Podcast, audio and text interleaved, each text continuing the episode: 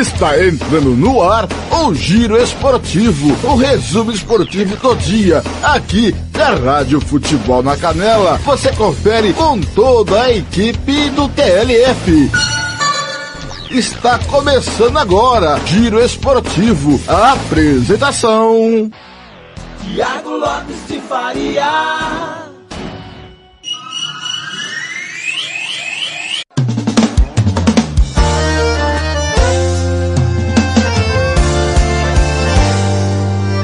Ouvi dizer que cê tá bem, que tá marcada pra casar no mês que vem. E por aqui tô bem também, mas diferente de você tô sem ninguém. É vida que segue, e segue dando errado, e pelas minhas contas tô sofrendo. Tarde, tudo bem com você? Seja bem-vindo à Rádio Futebol na Canela. Está começando o giro esportivo desta quinta-feira, 7 de abril 2022, ao som de Pedro, Paulo e Alex, sofrendo ao quadrado. 17:31. Nós amor no meu peito, em nós, solidão na minha garganta.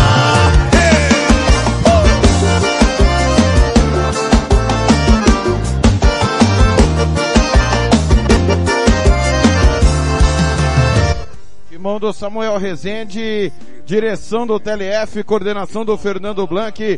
O Giro Esportivo te deixa informado sobre tudo o que aconteceu em mais uma rodada do Campeonato Sul Mato Grossense. Obrigado a você que nos ouve no nosso portal www.radiovoleibolacanela.com.br, aplicativos Radiosnet, CX Online e Rádio Box, o aplicativo da Rádio Futebol na Canela na Play Store do seu celular.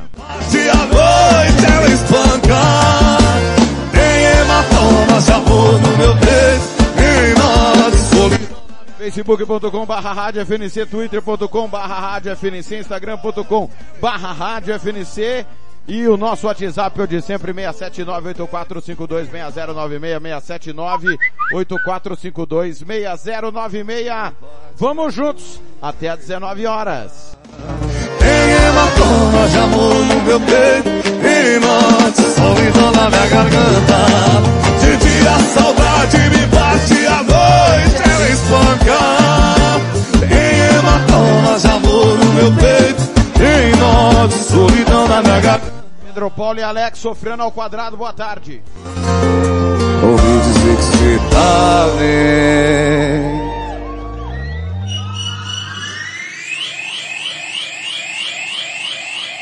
Rádio Futebol na Canela, aqui tem opinião.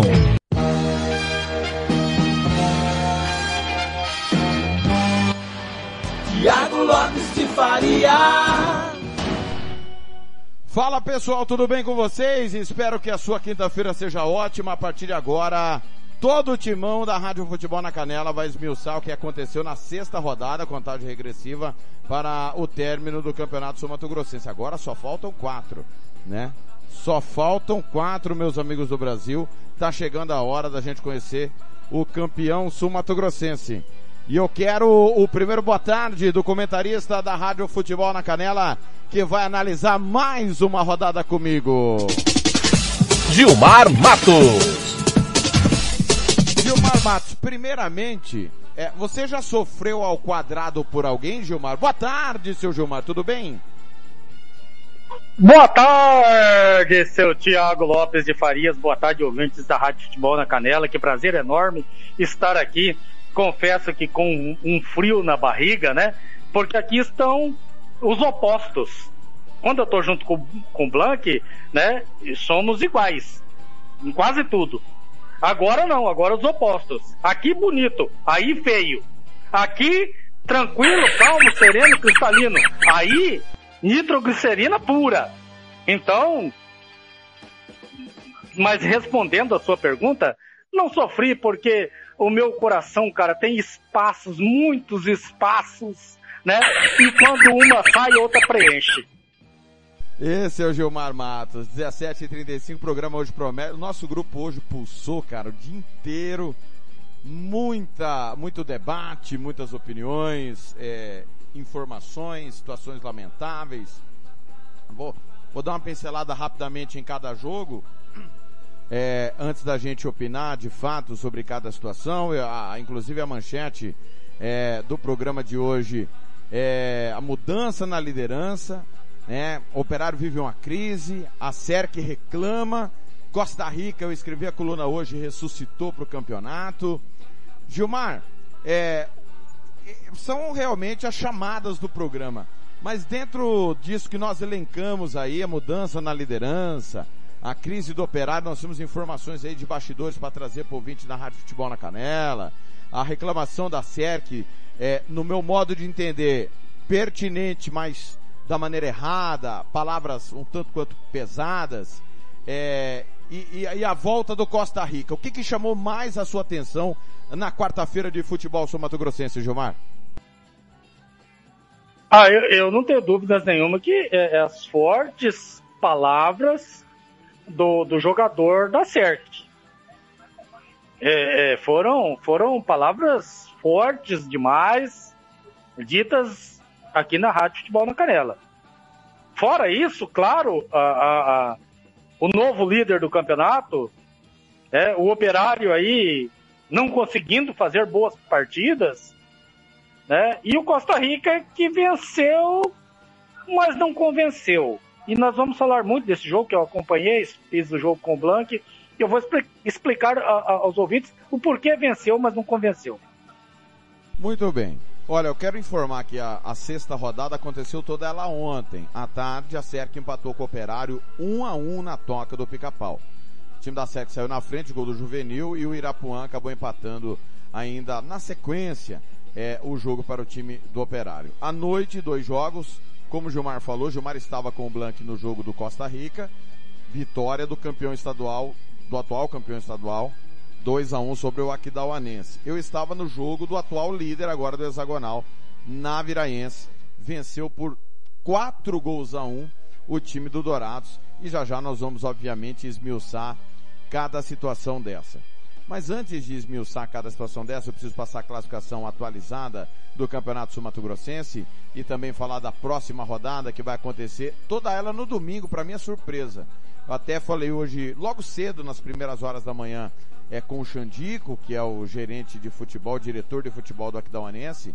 Pra, é, a, a, infelizmente, a, o site da federação segue passando por manutenção. Mas o Naviraense tem 13 pontos, o Operário tem 12 pontos, o Costa Rica chegou a 10. Essas três equipes dependem apenas delas para serem campeões, campeãs sul-mato-grossenses. Se o Naviraense fizer a sua parte, acabou, não tem talvez, o Operário mesma coisa, e o Costa Rica, a mesma coisa. Aí você pergunta para mim, mas Thiago, como assim? Sendo que do primeiro para o terceiro tem três pontos de diferença. Porque nas quatro rodadas que faltam, tem jogo entre eles. Como, por exemplo, no domingo, em que o Naviraense vem a Campo Grande pegar o Operário. Depois o Operário vai a Costa Rica pegar o Costa Rica. E na última rodada nós ainda temos o confronto direto entre Costa Rica e Naviraense em Costa Rica. Então, tudo é possível. Se cada equipe vencer todos os seus jogos, nós teremos o campeão sul-mato-grossense dessa equipe de melhor campanha aí nessa reta final, nesses quatro últimos jogos.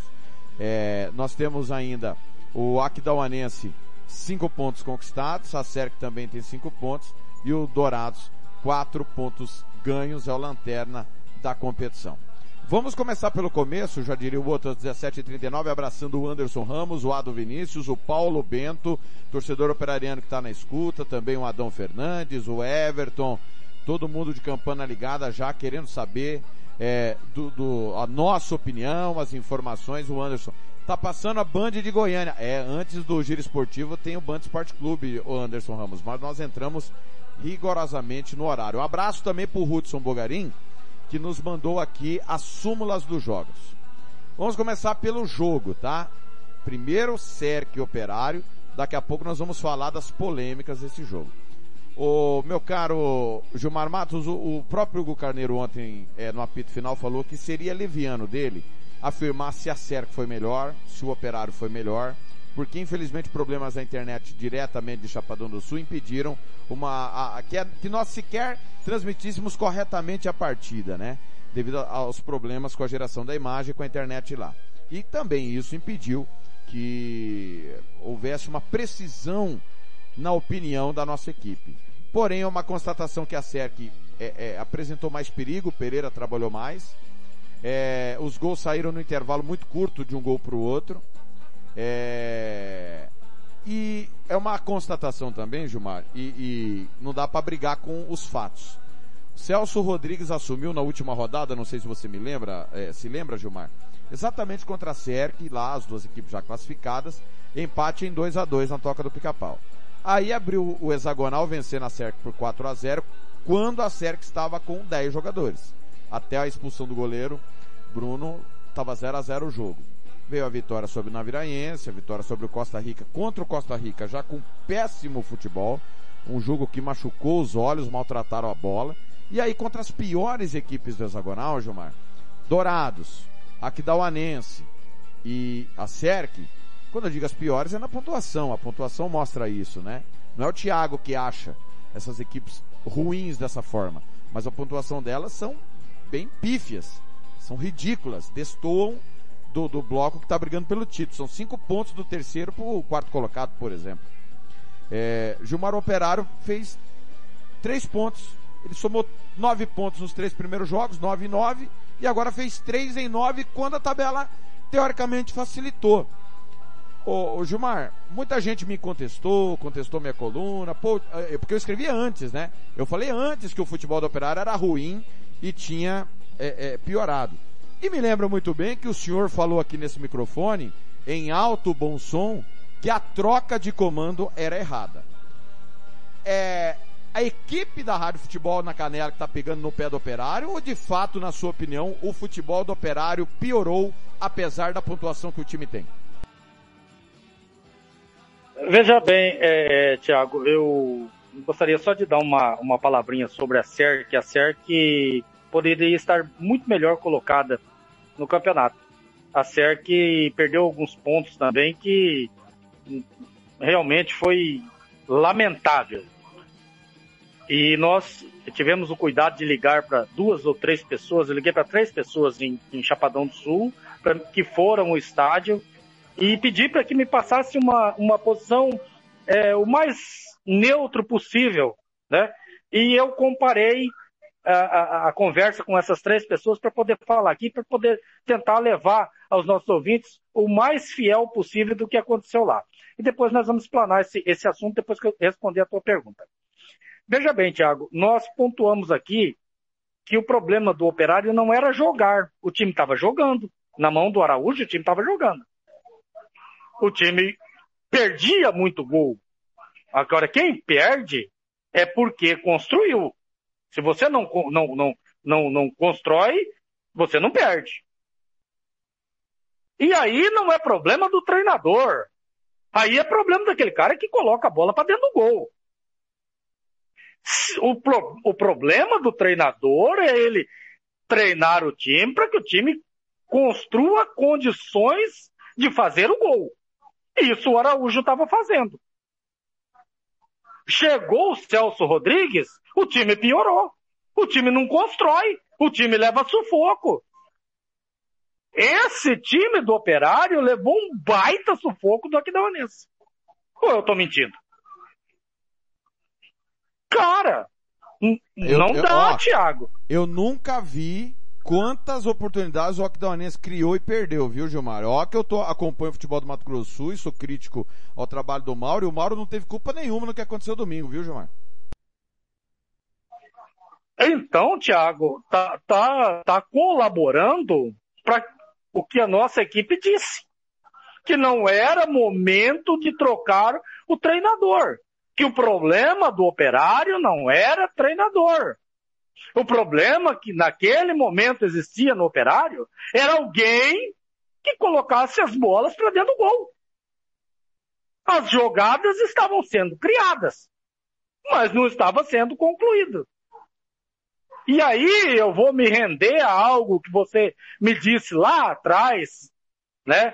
E eu não sou injusto, que você dizia que o trabalho do Diniz não era ruim, não tinha o cara para colocar a bola para dentro do gol o trabalho do, do Diniz, ele tinha problemas da maneira de sair jogando, mas criava. Então, o, o, o problema do Celso Rodrigues é que o time dele piorou. O time do Operário piorou na mão dele. E isso é fato. Cada um é, é, que acompanha o futebol, que vê de perto o futebol, eu, eu vivo o futebol do Mato Grosso do Sul, cara. Eu assisto os jogos que eu posso e os jogos que eu posso eu faço. Então, cara, é, é, o que a gente está falando aqui é o que está acontecendo. Tem gente que fica bravo. E na Viraí ficaram bravos com a gente, porque a gente disse que na Viraí estava jogando uma péssima partida. E estava mesmo. O time melhorou da água, melhorou e mudou da água, da água pro vinho. E o operário, Thiago, piorou na mão do Celso Rodrigues. E muito, não foi pouco não. Eu, eu escrevi hoje que e você lembrou bem do Diniz, né? É, e, realmente tem isso. E, e curiosamente, para mim, o, o, onde ele teve mais material humano foi no São Paulo. E depois até eu questiono, porque Pablo era um bom centroavante, né? Acabou voltando para o Atlético Paranaense. Mas digamos que no São Paulo tivesse mais material humano do que nos outros lugares que ele trabalhou. É, é, é, e você também diz, disse aqui, a gente tem que dar o crédito, que se o Vladimir não tivesse é, é, as peças é, satisfatoriamente, ele pegaria o bonezinho dele e ia embora. E desde a segunda rodada, eu, eu não sei se você se lembra desse nosso programa, ele se mostrou bastante desapegado ao cargo, na, tratou com muita naturalidade caso fosse trocado, e era a segunda rodada, hein? Era, o, era o Comerário que foi 0 a 0 é, Já vi uma pressão como se o, o Operário tivesse é, Mbappé, Cavani, Ibrahimovic, tô falando de jogadores que fazem gol, né? Porque o gol é caro, esses jogadores empurram a bola para dentro, né? E, e, eu acho, Gilmar, não sei o que você pensa, que o, o operário gasta mal o seu dinheiro. Como o Aquidauanense, quando teve, também gastou mal. Corubaense, quando teve, também gastou mal. Comercial, quando teve dinheiro da prefeitura na gestão do Carlos Alberto de Assis, também gastou mal. É, e, e, o gol é caro, é, é, uma posição que você não pode. O goleiro e o centroavante, o cara que vai te dar pontos lá atrás e o cara que vai te dar vitórias lá na frente, você não pode errar. E o Operário teve o Bina, que acabou indo embora porque não jogou, o Hilber, que perde gols assim inacreditáveis, e a torcida acabou a paciência, embora ontem ele não tenha nem atuado, tá fora de condições. Marcos Vinícius, que veio do futebol do Distrito Federal, também não vingou. É um dinheiro mal gasto, Gilmar. Não é problema não ter dinheiro. É, é, o Costa Rica talvez seja prova disso, também o Dourados. É usar o dinheiro de maneira errada para contratar, Gilmar? Não tenha dúvida. Agora, o que não dá mais, e aí é, eu vou mudar um pouquinho o assunto, o que não dá mais é para cobrar os nossos times amadores. Por que os nossos times amadores? Nós temos times quatro meses, cara. Quatro meses. Aí o treinador chega e vem para cá porque não tem outro lugar para ir. A grande realidade é essa. Se o cara tivesse outro lugar para ir, não vinha para cá. Aqui é o, é, é o puleiro do pato. Não sei se você sabe onde é o puleiro do pato o puleiro do pato é no chão. Então não tem mais para onde, onde descer. Tá no puleiro do pato. Então vem, vem para cá, porque não tem mais para onde ir. Não tem mais campo. Aí o, o, o que que ocorre com esses cidadãos? Eles aceitam algumas coisas que eles de repente nem queriam. Eu acredito que o Araújo veio para cá é, é, pensando né, que aqui ele ia se consagrar. Era um time razoável para o nosso futebol, mas porém sem a, a, peça principal. E você acabou de dizer aí, o cara que faz o gol, cara.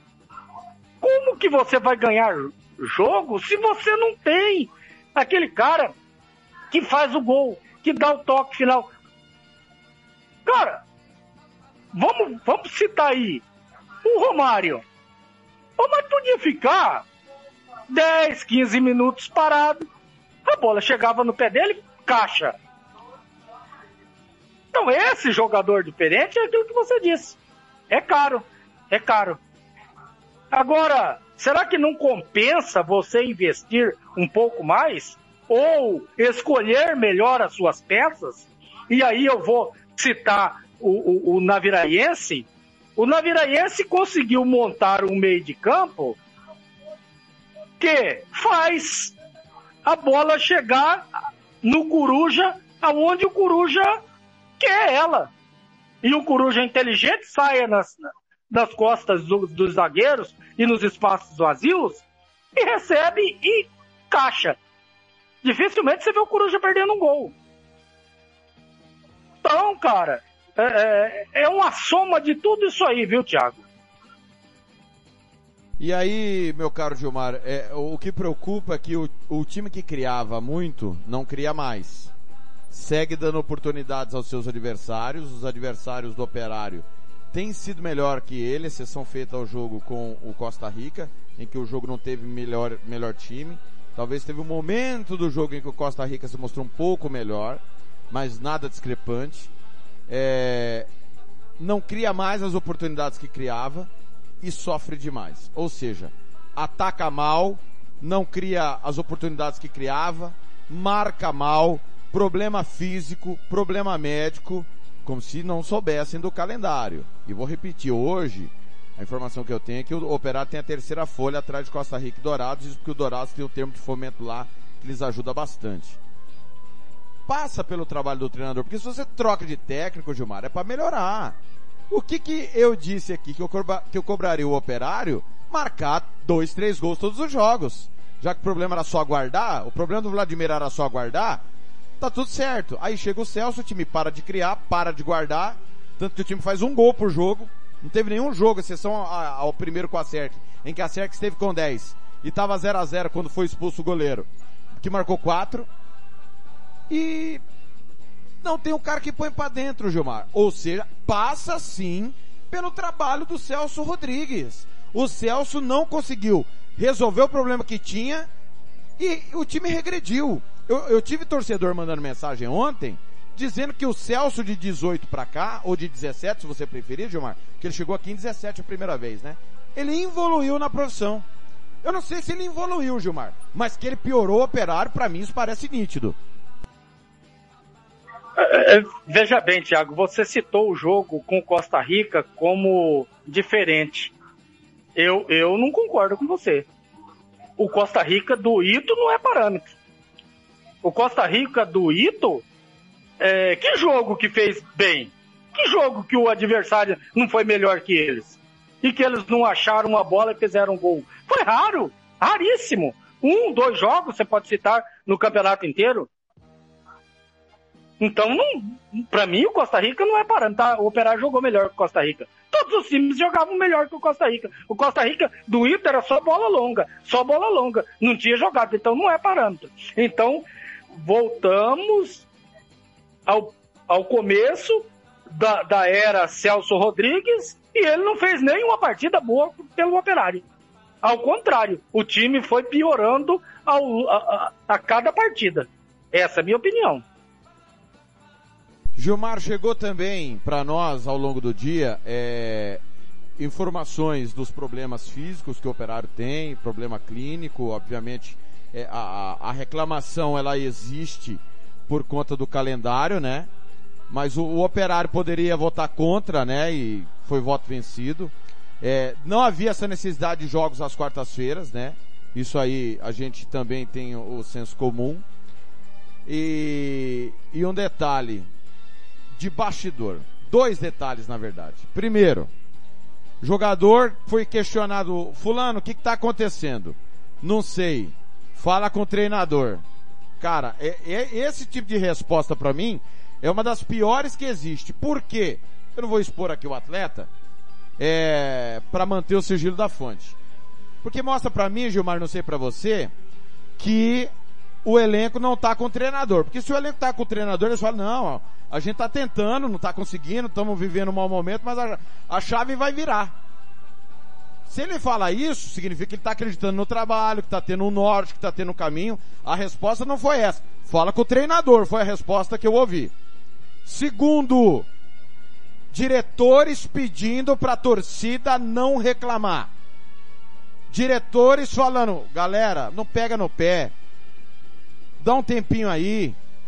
Cara, a torcida do Operário é tão parceira, Gilmar, que eles reclamam, eles apoiaram, velho, domingo, jogando mal contra o Aquidauanense. Quando eles viram que eu tava perto de tomar o gol, eles aumentaram o som do Morenão. Os, os 400 e poucos torcedores que lá estavam. Mas aí, tudo tem limite, Gilmar. Acabou o jogo, eles foram protestar, como estão protestando hoje.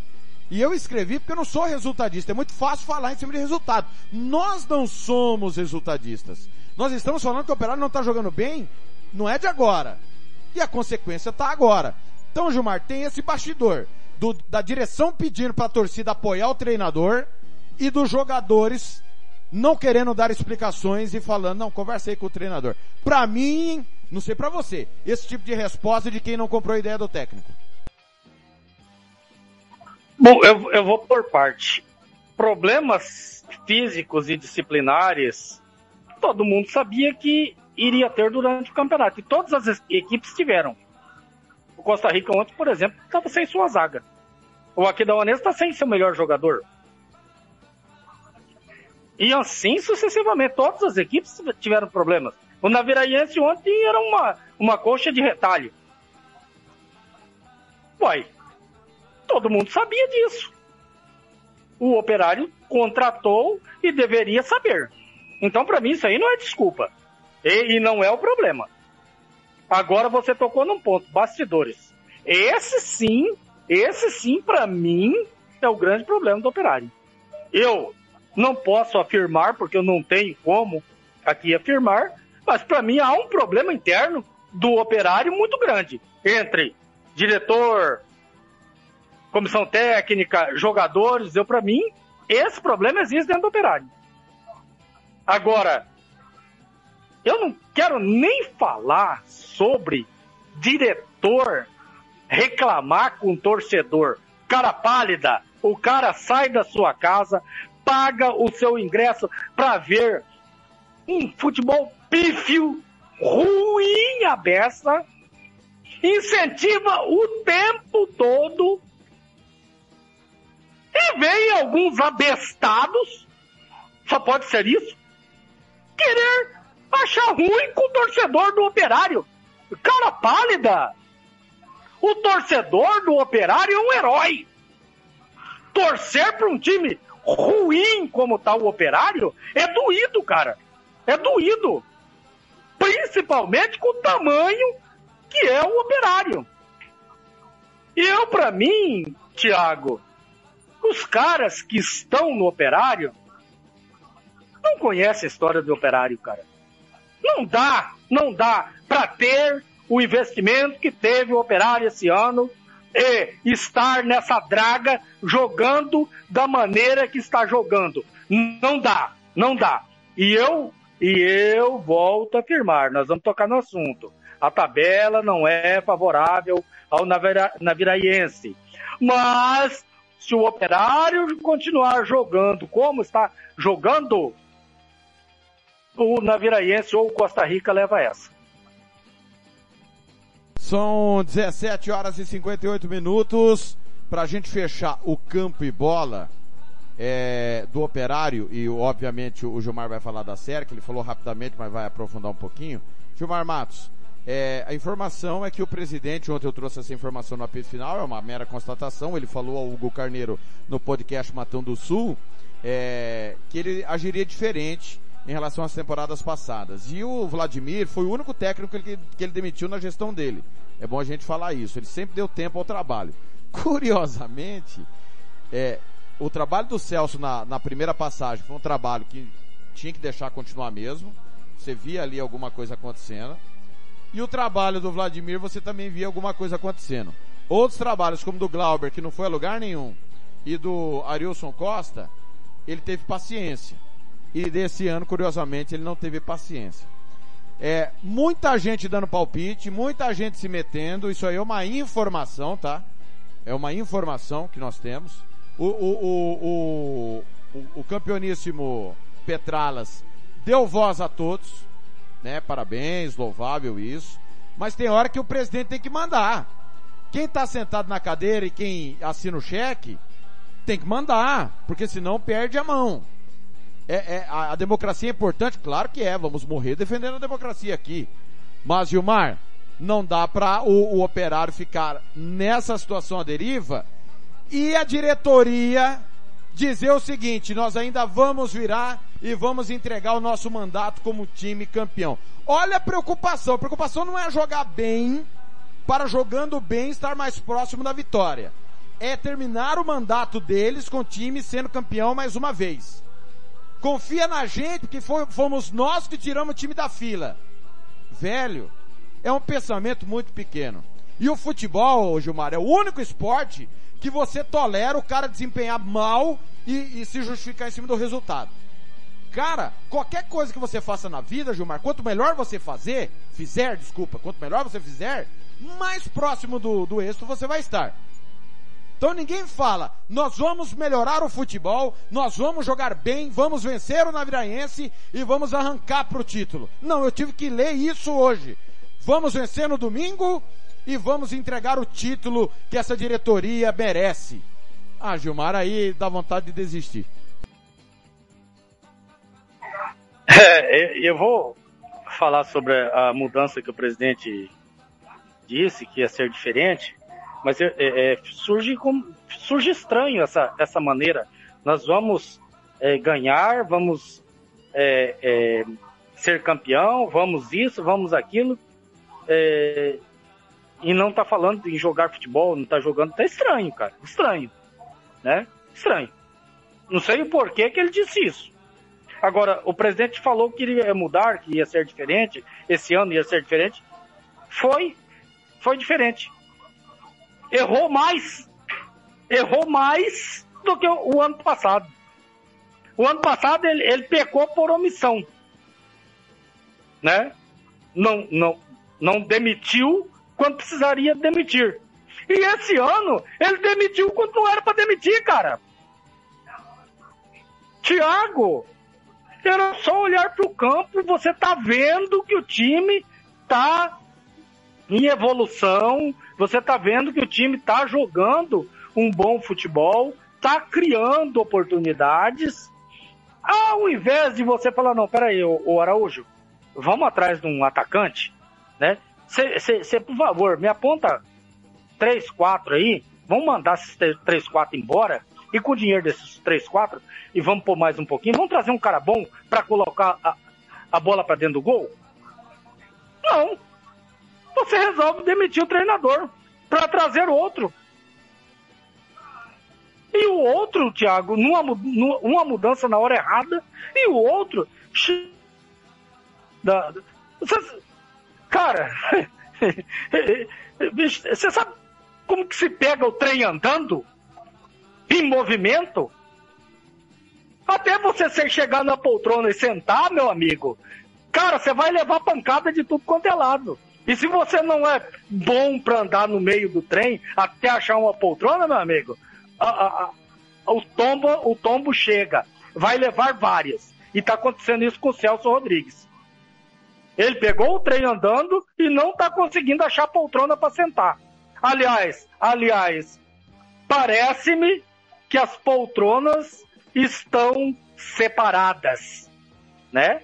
É, é, é, o que a gente percebe. 18 e 3, para a gente fechar o campo em bola. E a CERC? CERC pode atrapalhar a vida do Naviraense, Pode atrapalhar a vida do Costa Rica ainda, meu caro Gilmar Matos, nessa briga pelo título? Olha só, Thiago, é, aqui da Uanense da Aquecer, que esses três não têm mais chance. Eu vou falar sobre essa pergunta que você me fez. Para mim não tem mais chance. É, é, matematicamente tem, tem. Mas na, na realidade, para mim, estão fora da disputa. Porém, Thiago, porém, o Aquidauanense vem jogando bem vem praticando um bom futebol. O DAC perdeu ontem, mas pelo que nós vimos e acompanhamos, jogou um bom futebol. Não foi ruim, não. E a SERC, Thiago, é, pelo que nós conversamos, foi muito prejudicada pela arbitragem. Tá? Nós conversamos, eu vi alguns lances, algumas fotos, né, que a gente recebeu, E, cara, não dá para você fazer uma análise e dizer aqui, seríamos levianos em dizer aqui, que a SERC foi é, é, operada pela arbitragem. Não. Erro existem, existem. Aconteceram, pode ter acontecido. Como o lance de impedimento que foi gol. Agora, iria ser gol? O juiz, o árbitro apitou realmente antes? Se apitou, por que, que não deu o cartão amarelo? Porque se ele apitou antes o cara colocou para dentro do gol. Há uma série de, de erros nessa partida que a gente consegue perceber que houve. Agora, nós não podemos falar nunca em intenção ou mal intenção é, é, de, de arbitragem. Isso aí jamais.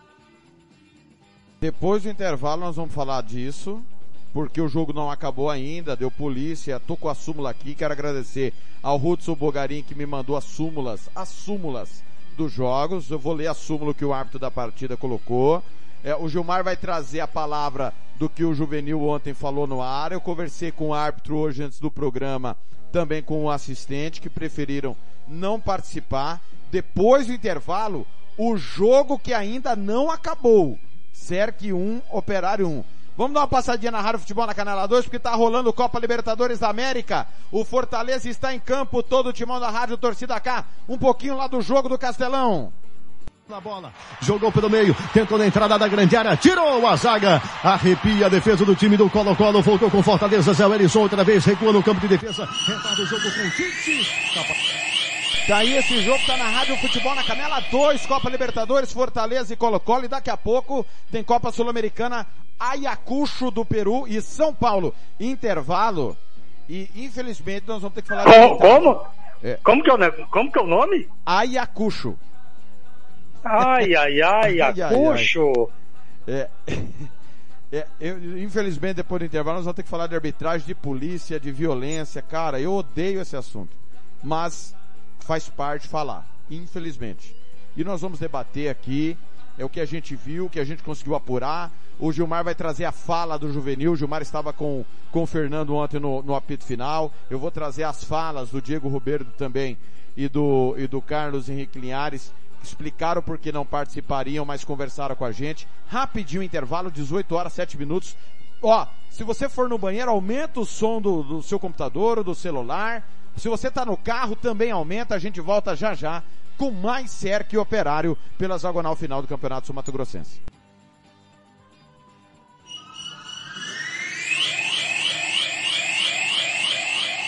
Rádio Futebol na Canela, aqui tem opinião.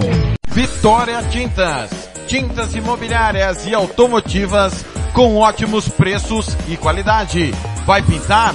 Vai na Vitória Tintas são duas lojas em Campo Grande para melhor lhe atender. Na rua 13 de maio, 1543. E na Avenida Coronel Tunino, 514.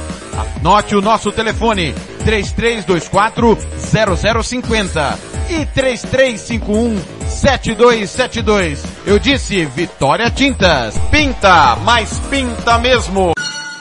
Rádio Futebol na Canela, aqui tem opinião.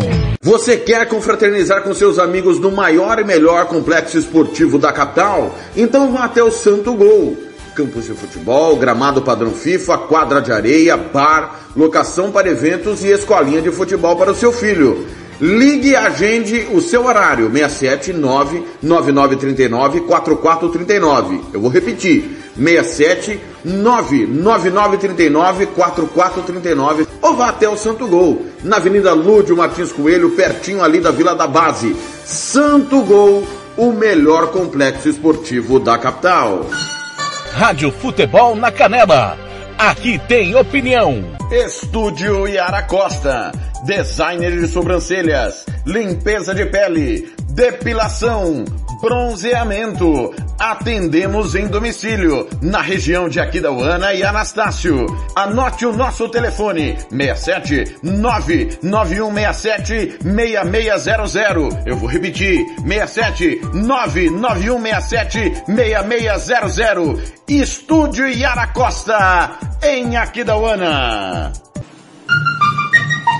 Rádio Futebol na Canela, aqui tem opinião. RPR Cursos Preparatórios para Concursos. Públicos Militares, Enem. Aulas particulares de redação em português. Aula de conversação em português para estrangeiros. 992803499 ou 999800648. RPR Cursos Preparatórios. Na Rua Brasília 1095, Jardim Mar, a meia quadra da Júlio de Castilho. RPR Cursos Preparatórios. Rádio Futebol na Canela. Aqui tem opinião.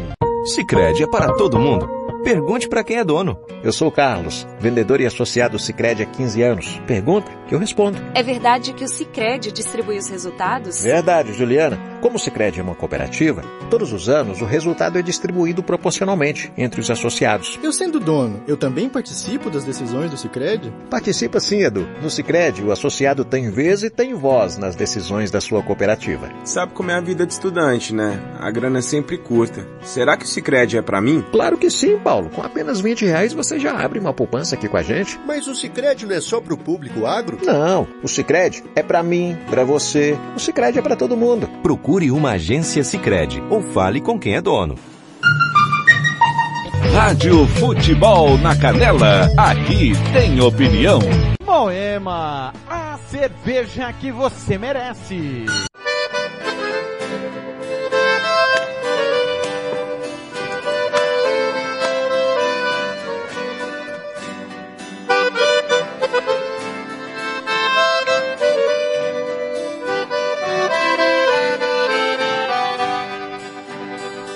Depois de muito tempo acordado, já cansado de tanto sofrer, esta noite eu dormi um pouquinho. Aí é moda, hein? Ah, volta Zé Rico, milionário José Rico com Michel Teló. Sonhei com você é daquelas modas mais lindas da história da música popular brasileira, né, meu caro Gilmar Matos? Não tenha dúvida disso. Milionário José Rico, é, quando ninguém conhecia os cantores sertanejos, eles cantaram no Japão, cara. Então, cara, são, é, são fenômenos, né? São coisas que é, nós não vamos ver tão fácil, né? Assim como era Duduca e Dalvan, é, cara, muitos e muitos cantores brasileiros, Chitãozinho Chororó, eu gosto muito, cara. Curta mais um pouquinho aí, Milionários é Rico, Michel, até lá sonhei com você. E logo desaparecer, de repente em menos de minuto, você se transformou num vulto e logo desapareceu.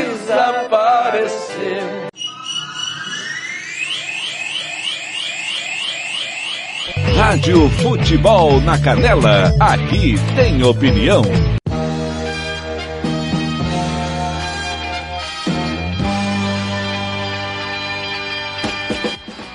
Tiago Lopes de Faria. Tô de volta. Olha, 13 minutos 14 agora primeiro tempo na Rádio Futebol na Canela 2, Fortaleza e Colo-Colo 0 a 0. Fortaleza com a pressão alta, um sufoco em cima do Colo-Colo.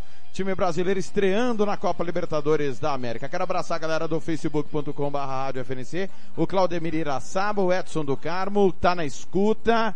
É, quem mais tá de campana ligada aqui mandando mensagem? Deixa eu descer. Desce, ó, o Rodrigo Costa, o Valmir, também. Ah, ô Ado, você tá me ligando no ar, não dá, Ado, pra te atender. O.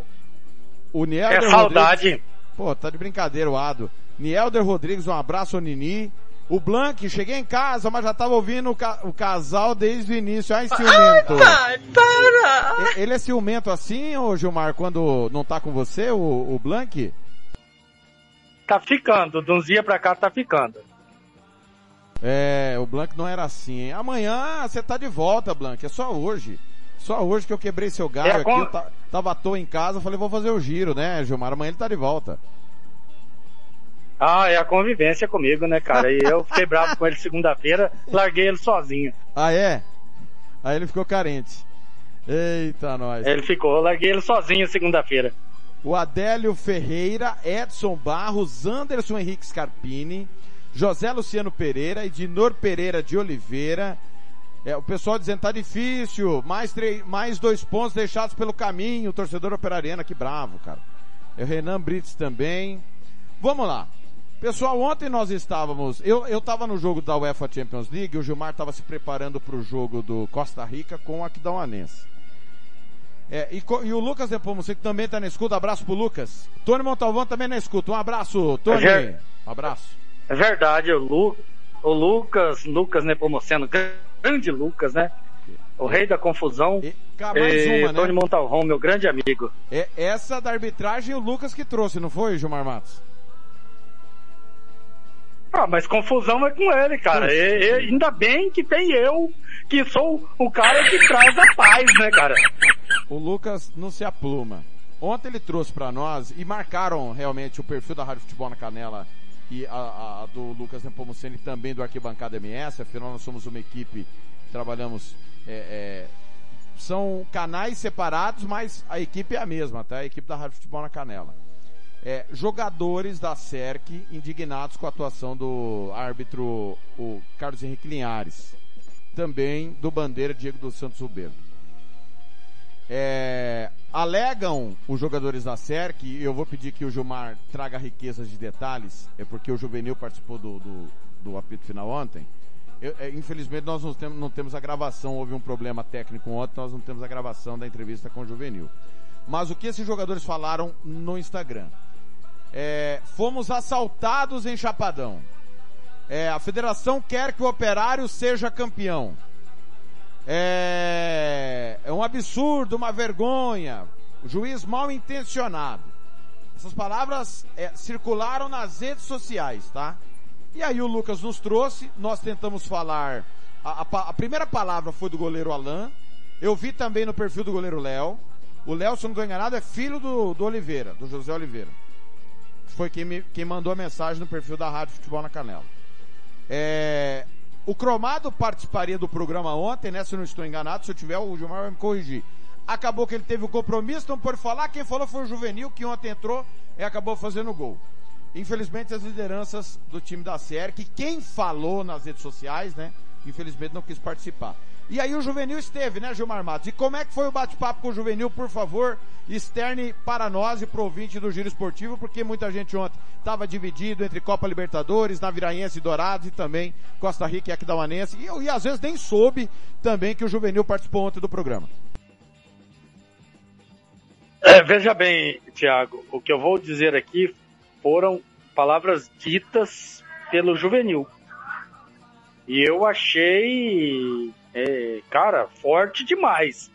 E não adianta, por exemplo, o, o, o, juvenil dizer que não disse, porque nós não temos as gravações, mas a, a, a operadora a qual a gente ligou para ele, é, a gente pode solicitar, no caso de, de, de, emergência, pode solicitar a gravação e você vai ter as palavras do juvenil. Foram muito fortes. As palavras dele foram no sentido de roubo e que no tempo que ele tem de futebol, citou aí datas de quando ele começou, por onde passou, que ele nunca tinha visto uma roubalheira, um assalto tão grande quanto ele tinha visto. E eu ainda falei para ele, na minha, no meu questionamento, na minha pergunta, porque houve erro de arbitragem contra o Aquidauanense. Houve. Nós fizemos esse jogo. Acompanhamos esse jogo. E houve realmente é, é, erros, mas foram erros. Ele falou que nem se comparava o que aconteceu. Que o que aconteceu contra o Aquedauanense foram realmente erros de arbitragem. Mas que no jogo contra o Operário foi mal intenção da arbitragem. Ora, ora, ora, Thiago, isso é muito forte para um jogador de futebol. Ah, mas o juvenil não tem ah, uma, uma certa liderança. Concordo com você. Porém, ele é um atleta do clube. E ele falou como atleta do clube. E foram fortes, Thiago, muito forte. Eu conversei com pessoas em, em, em, de Chapadão, pessoas que foram é, é, ao estádio e foram menos, menos fortes que o próprio juvenil. Eu conversei com, com um torcedor é, é, de Chapadão que disse que houve erro de arbitragem grave, que o árbitro inverteu faltas, que o árbitro errou na hora do, do, do, do impedimento, mas não chegou a dizer que o árbitro estava mal intencionado, nem que o árbitro é, é assaltou a equipe da Cerco Chapadão. Então, há de se ter muito cuidado com o que se diz, né? Porque é, partiu dos torcedores de que estavam no campo, muito mais branda as declarações do que do próprio jogador do Neviraí, do, do da Cerco Chapadão.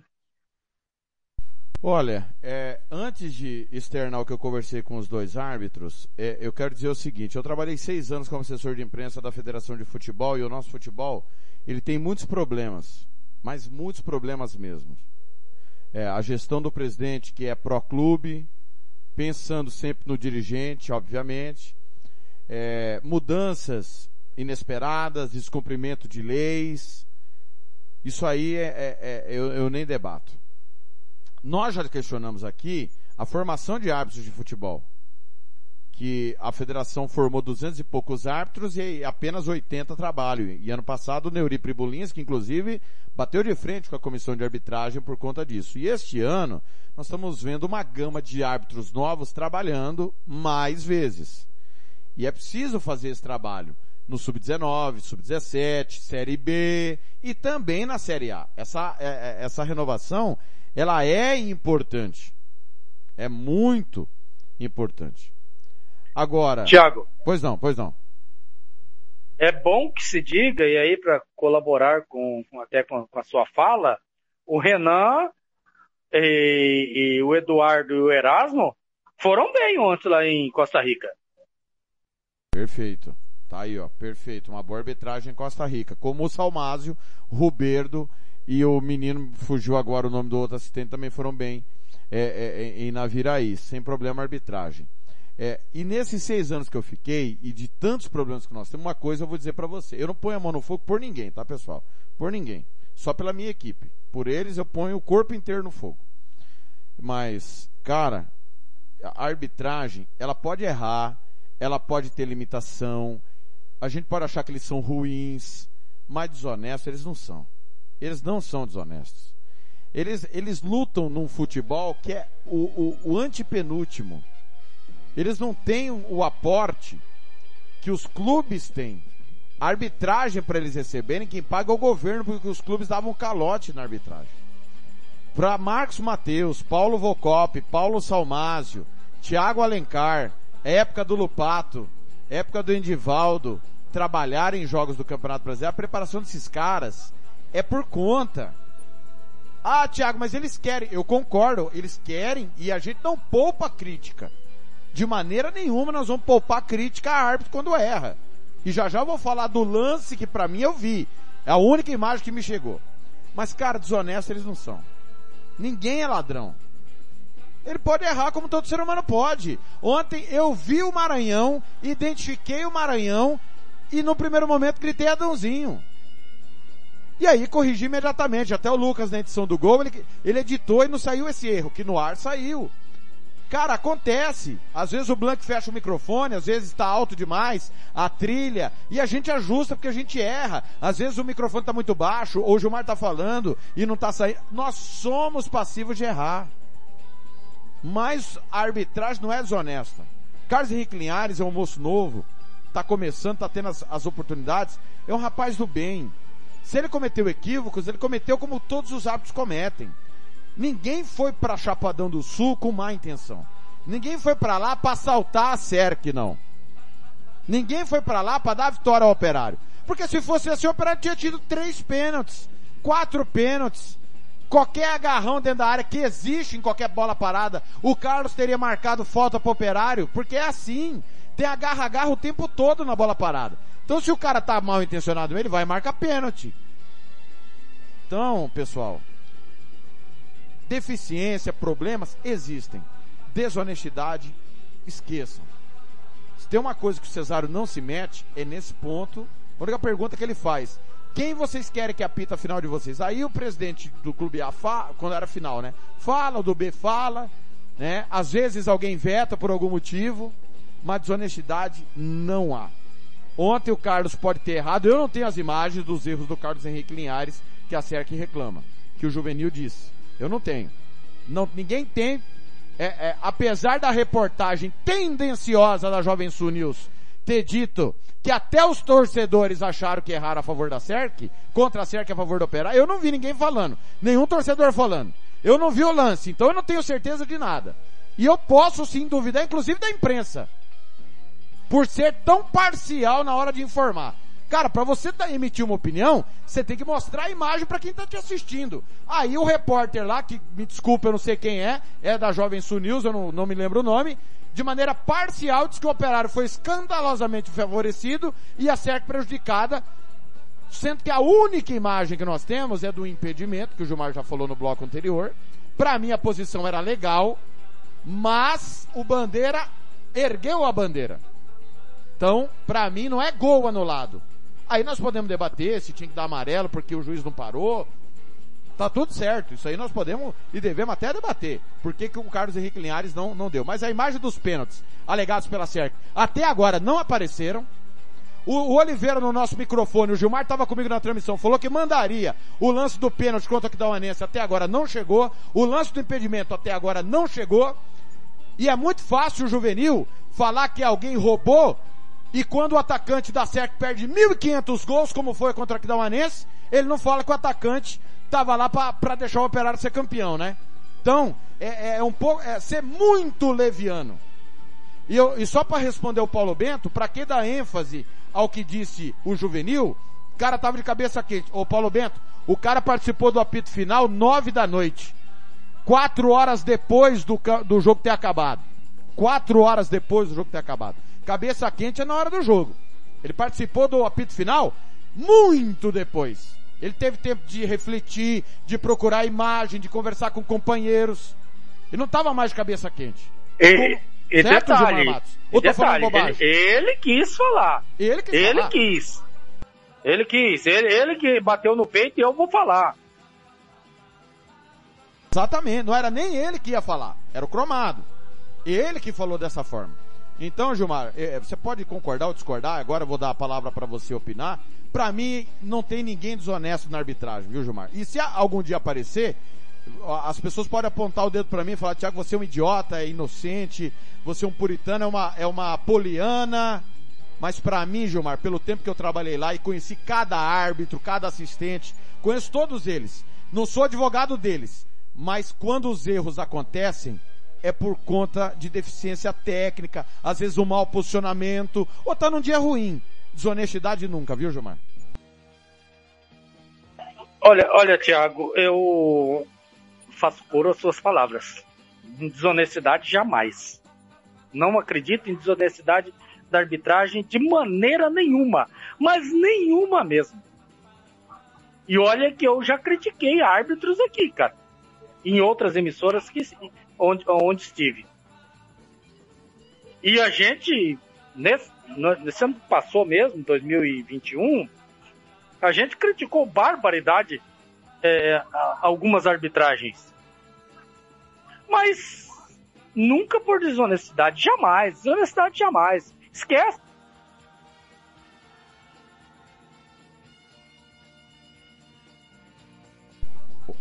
Oi, Gilmar. Gilmar teve um pequeno problema de internet lá, travou o áudio do Gilmar. 18 horas e 29 minutos, enquanto o Gilmar volta para a nossa chamada, é, infelizmente nós tivemos é, é, imagens lamentáveis. O carro do Manuel Paixão dos Santos, que era o assessor da, da arbitragem que lá estava, conduzindo os árbitros, foi, é, é, foi estragado.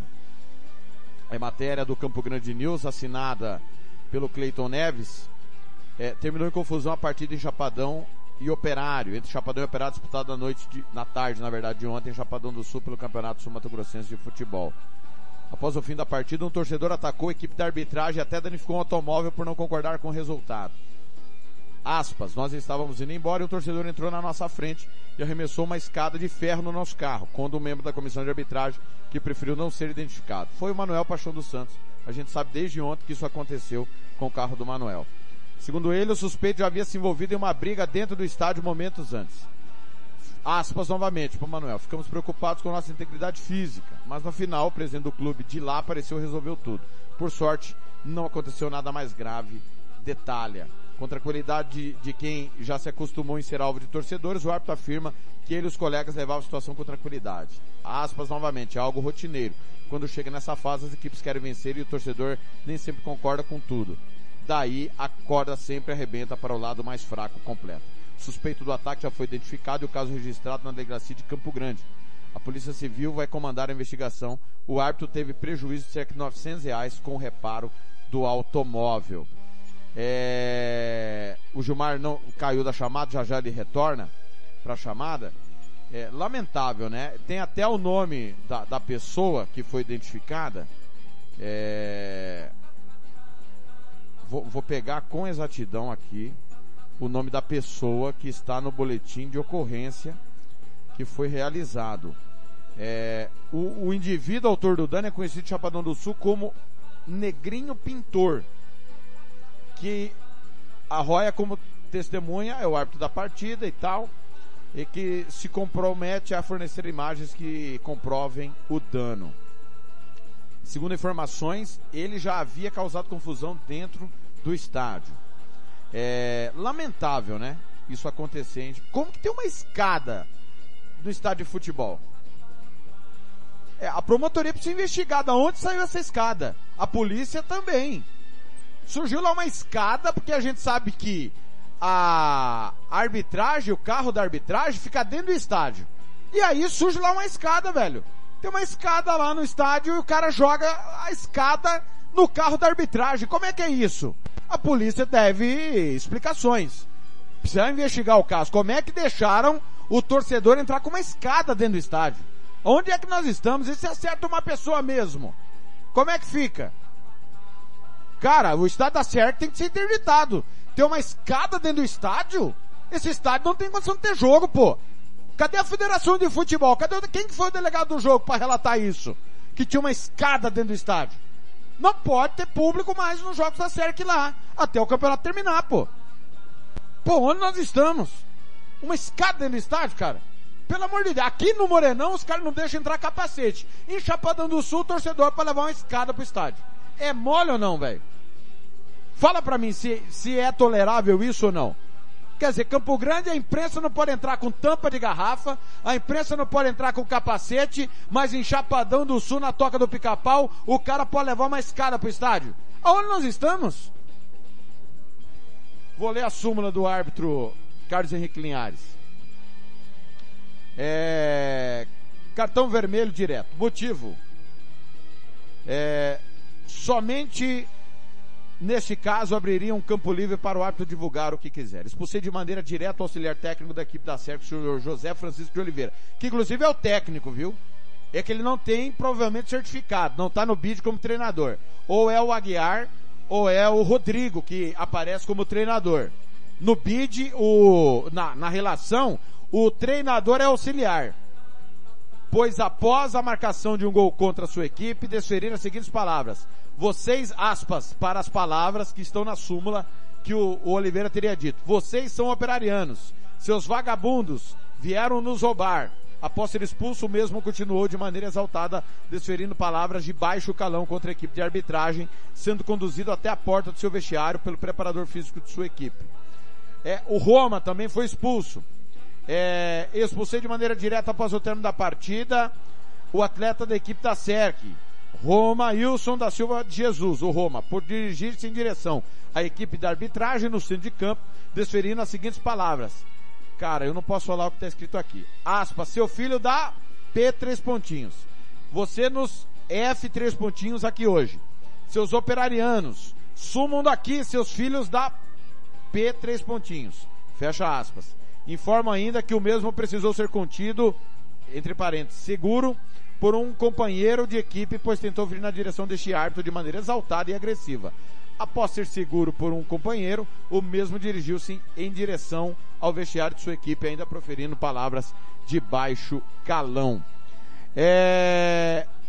Informo que houve atraso é...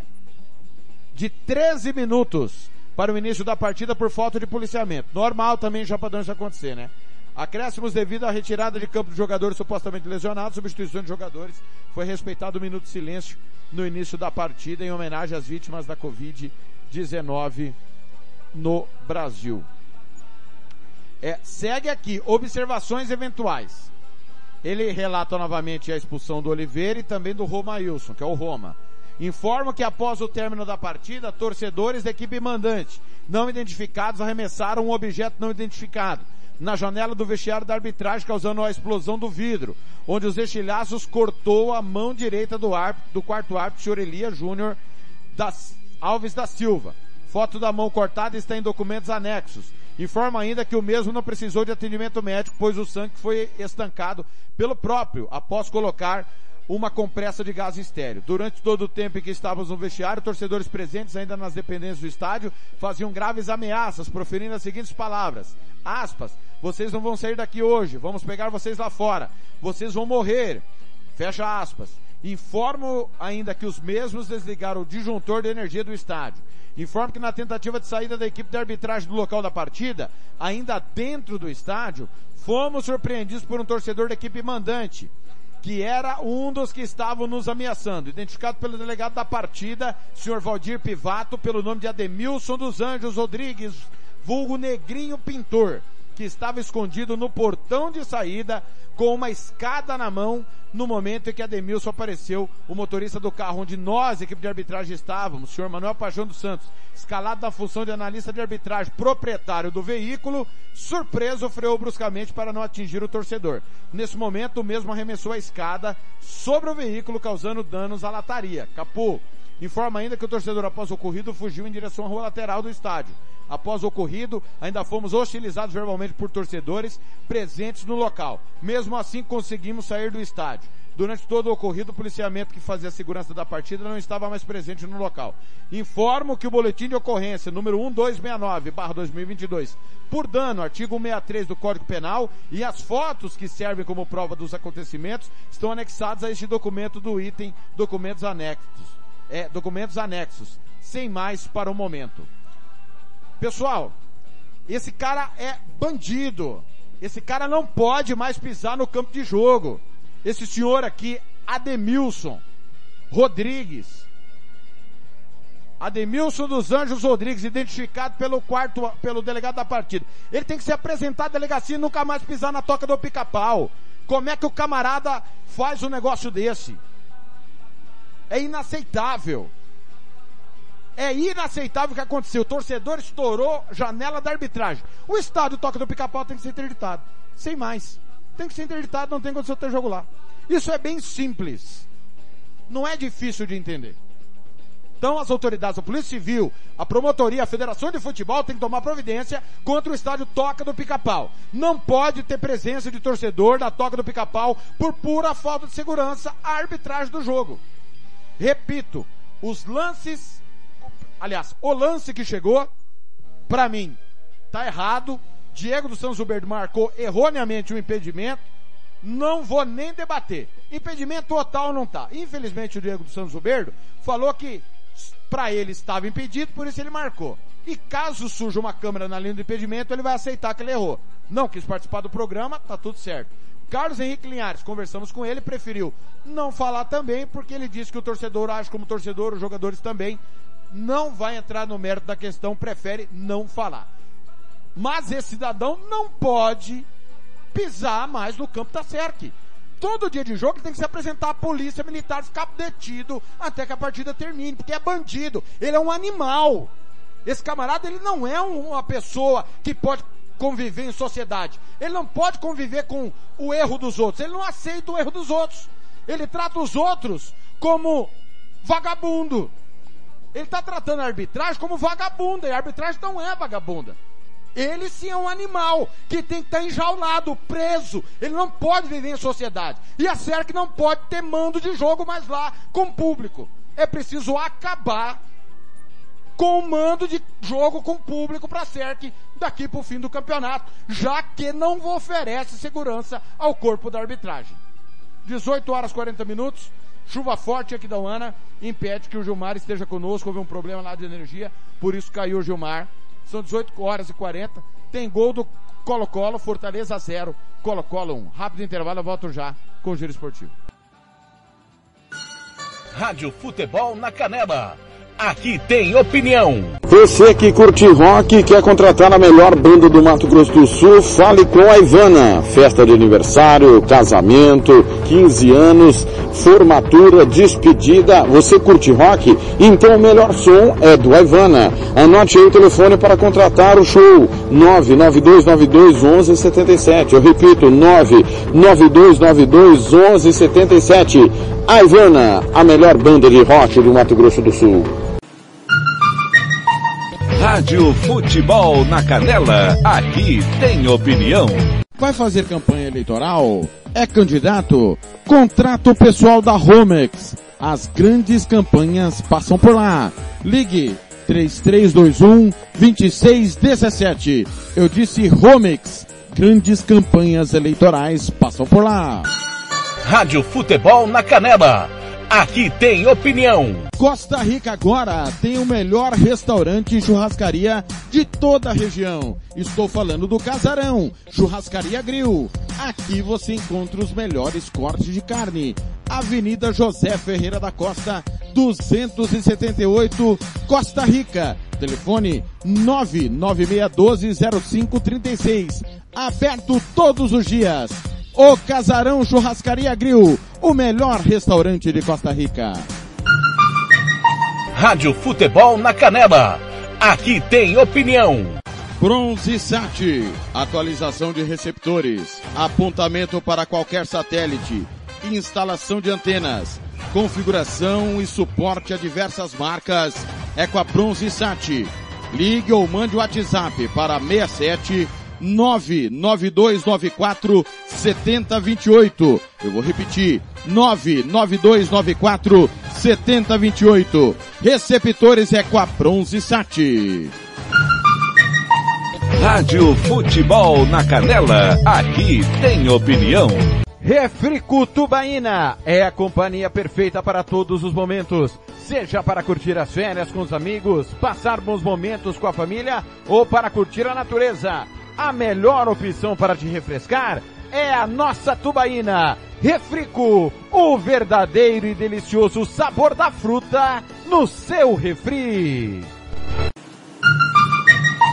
Rádio Futebol na Canela, aqui tem opinião. Moema, a cerveja que você merece.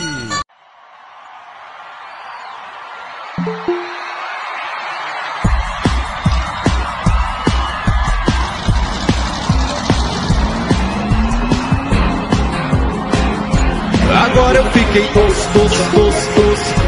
Agora eu fiquei doce, doce, doce, doce. Agora eu fiquei doce, doce, doce, doce. Agora eu fiquei doce, doce, doce, doce. Agora eu fiquei doce igual caramelo.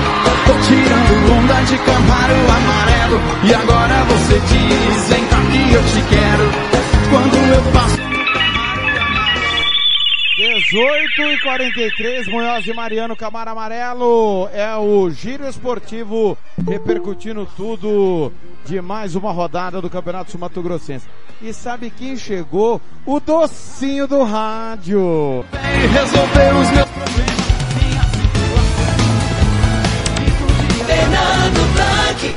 Ô, galã, você tá docinho também, galã do rádio? Boa noite, Fernando Blanc, tudo bem?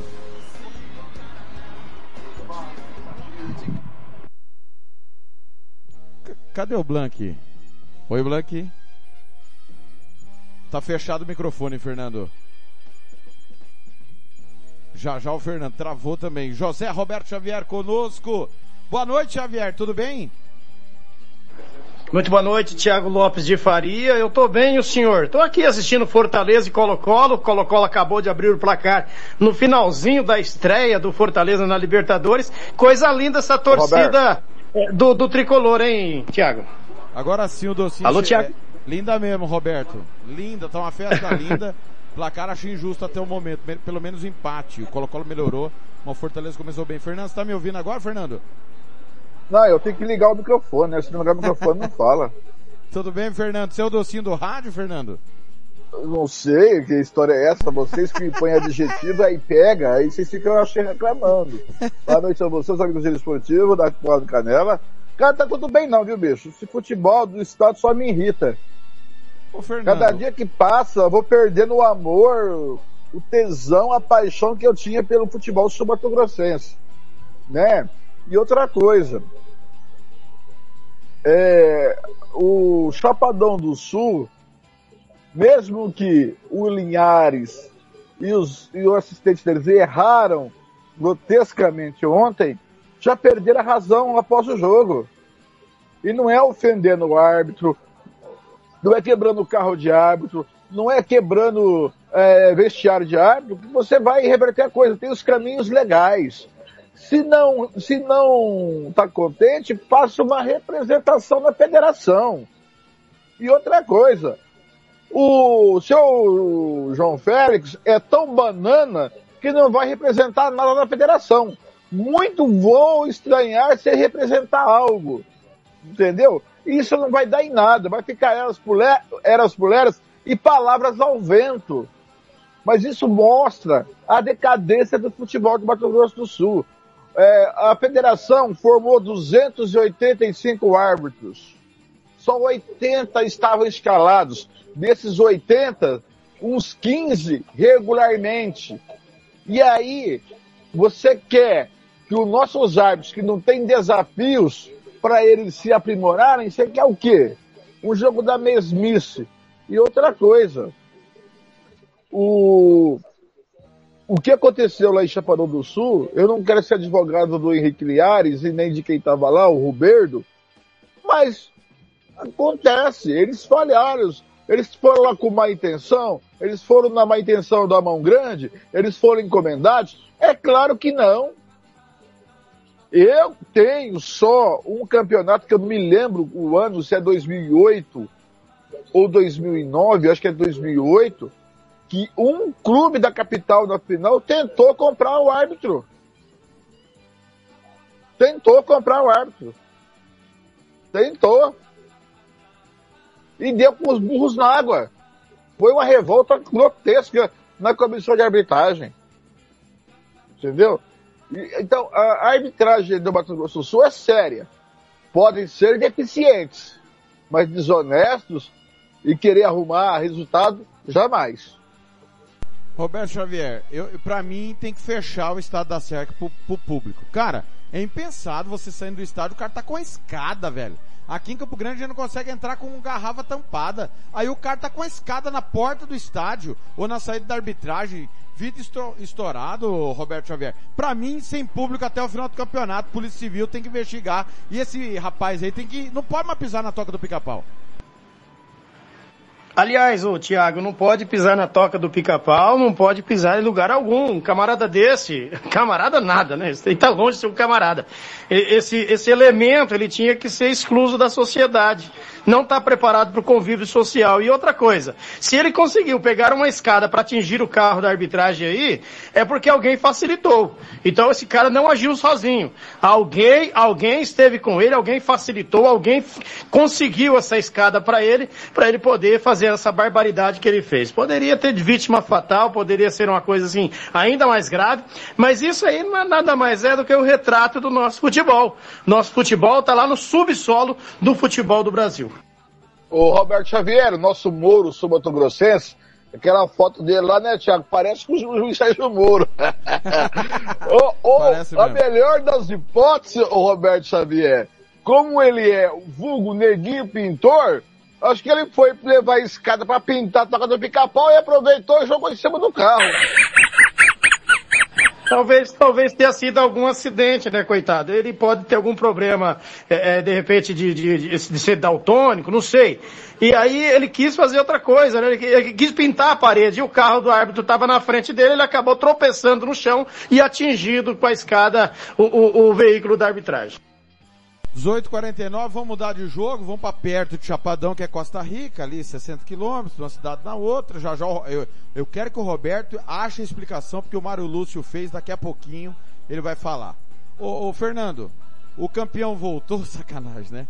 O torcedor do Costa Rica, o, o torcedor do Costa Rica se animou. É, foi diferente realmente ontem a atuação do Costa Rica em relação ao que vinha jogando com o Ito? Os gols pelo menos foram, né? Ô, Thiago, é muito diferente. É, o, o, o Gilmar usou uma frase ontem, que é da água para o vinho. É, as bolas alçadas na área, só, é aquele, é, é, igual, lateral, perto da linha de fundo, não tem remédio, é a bola da grande área. Isso é uma peste que nós, é, é, o Cuca inventou isso. Mas o que acontece? O jogo foi muito bom. E vi o Aquidauanense, é, para falar do Costa Rica, vou falar do Aquidauanense. O Aquidauanense fez um primeiro tempo excepcional. O que estraga no Aquidauanense é o Mauro Marino. Que no segundo tempo ele faz umas mudanças que destrói o time. Oh, o time piora. Não, eu não sei ei, como ele consegue. Ei, pelo amor de Deus, Fernando. Não fala assim, cara. Pelo amor de ah. Deus. Você não falou que você é, ia ser uma pessoa melhor, que você ia ser mais paciencioso. Como é que você fala que o técnico estraga o time, Blank? Mas eu vou fazer o quê? Ele tira os caras que estavam jogando. Só, ele vai mudar uns nove minutos do segundo tempo. Só se o cara cansou, teve câmera, ou destrocou com o dedo, sei lá, mas pra que ele vai mudar uns nove minutos? O time bem, o time piora. Aquele Lucas Bolt não serve nem para marcar poste. Muito mais marcar um gol. É? Então, é, é, é, brincadeira. Mas falando do Costa Rica, já falei do, do só merece essa, essa vírgula. O Costa Rica se apresentou para o jogo, buscou o jogo. E ontem o Aquidauanense também buscou o jogo no primeiro tempo. Mas o que é legal, o jogo poderia ter sido 3 a 2 para um dos lados, 4 a 4 3 a 3 Foi um jogo muito bom. Rodolfo trabalhou bastante ontem. É, o Ederson também. O que melhorou do Costa Rica foi a criação. O primeiro gol o do João Vitor foi numa bola que o Jean, lá pela direita, lançou o João Vitor na direita e ele foi andando, caminhando, chegou no bico da grande área e meteu um apertado de gol. É?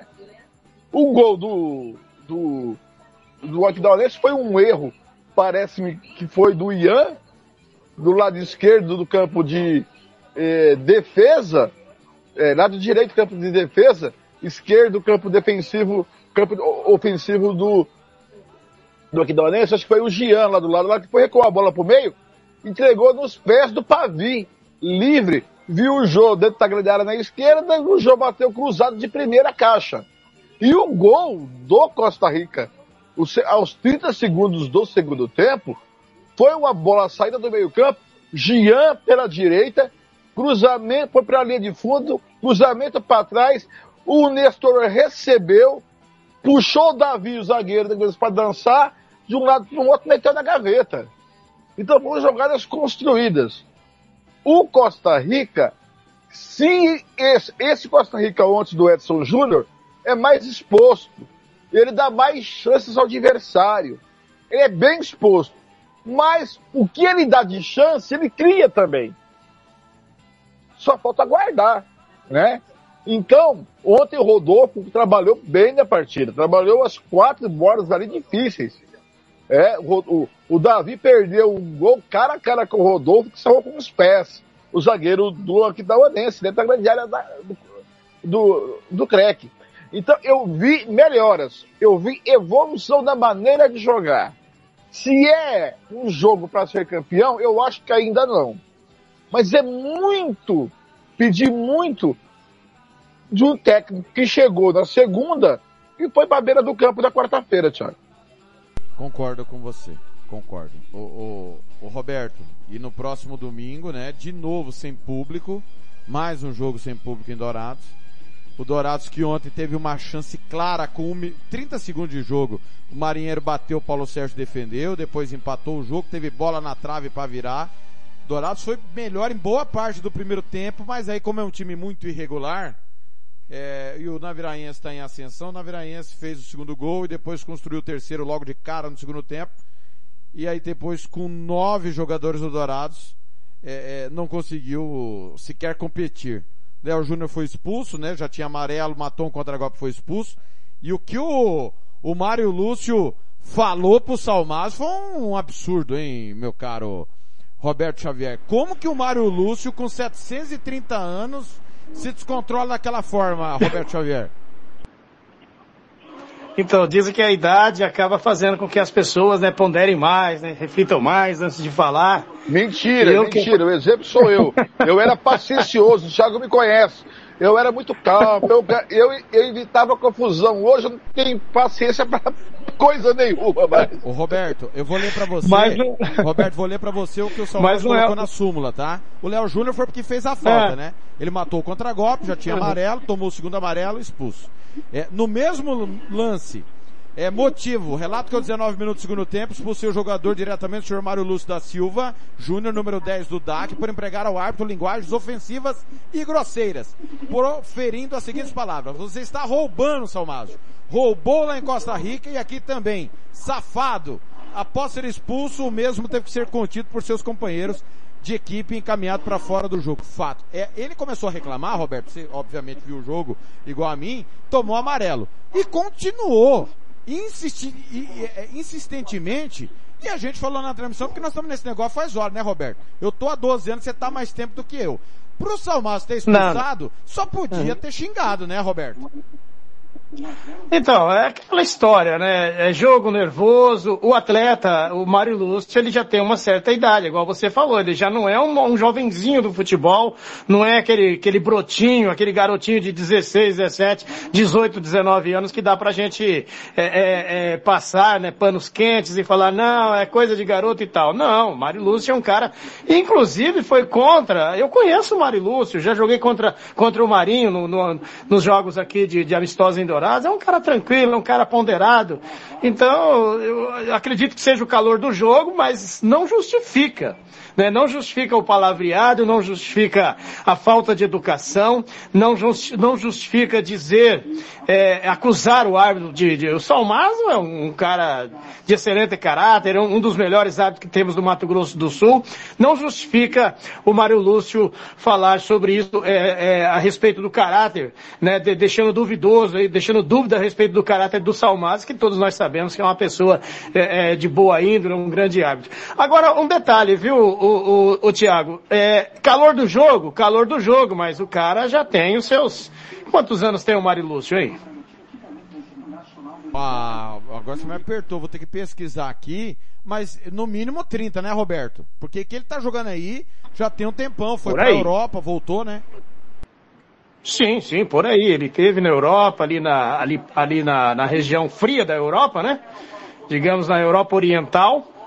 E é um camarada, ele, ele é um cara, assim, de temperamento normal, tranquilo, boleiro, né? Muito na dele. Então, acho que, de repente, circunstâncias do jogo, mas ele tem que repensar, né? Tem que, eu acho que o ser humano tem que pensar mais antes de, de soltar o verbo, né? De verbalizar. É, o Blanc é uma exceção, né? o sexagenário Blanc é, é uma exceção. O Blank diz que quanto mais velho, mais chato. Eu já diria que quanto mais rico, mais chato. E o Blank, ele tá guardando muita grana ultimamente, viu, o, o, o Thiago? Eu queria ficar chato, velho e rico. E morrer pobre depois. Agora, o Fernando, é, é, é, o Roberto, deixa eu só, antes do Fernando, deixa eu só te fazer uma perguntinha. Cara, a maneira como conduziu, porque não foi um absurdo. Longe disso o Léo Júnior matou um contragolpe. Já tinha amarelo. Tomou o segundo, não foi expulso direto. Me pareceu que ele não queria pegar o, o Costa Rica domingo, cara.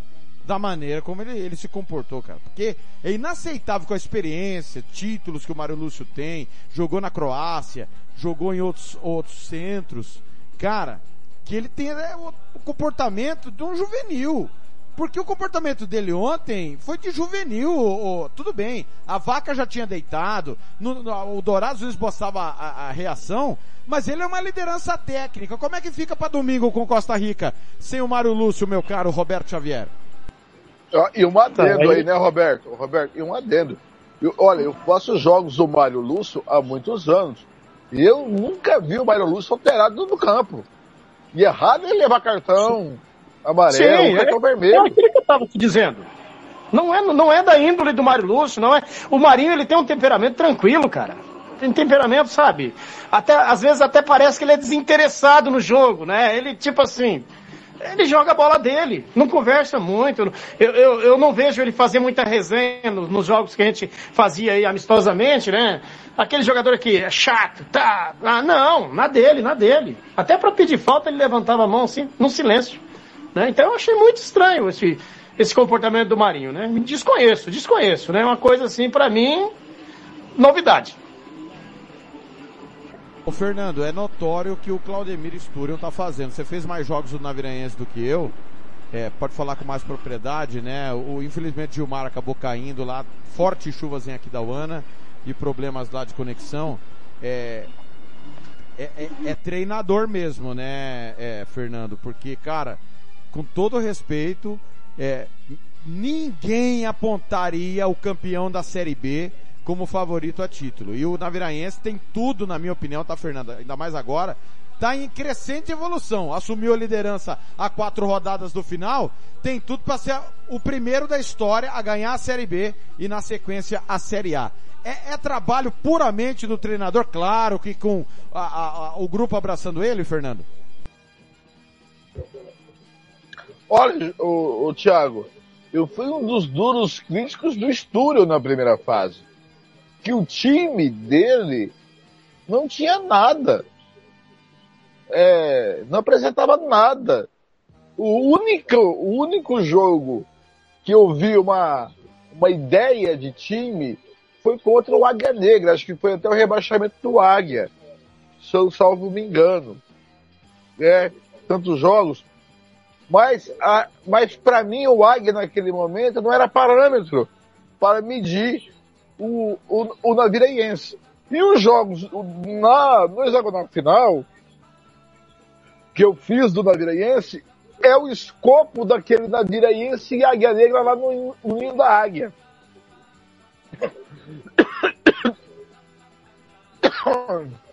Desculpe. Desculpe.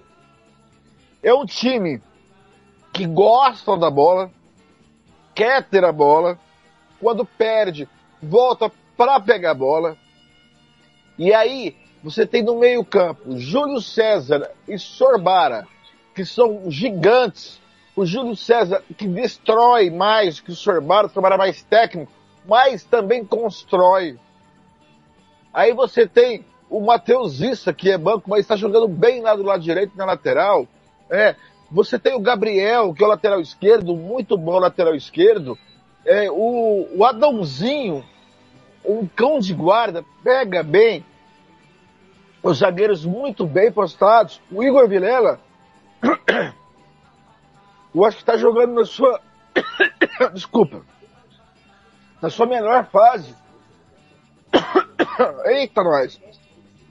Na sua melhor fase. Desde que jogou no Operário. foi? Entrou mosquito aí, Blank? Rapaz, eu engasguei com a minha saliva a, a si próprio. É, Pois não, pois é, não, o- Fernando, o- pode concluir. o Igor Vilela está na sua melhor fase, junto com o Coruja. O Coruja, ele é um centroavante que não é fixo. Ele vem buscar o jogo e muitas vezes ele cai para a esquerda armando o jogo. Isso que é interessante.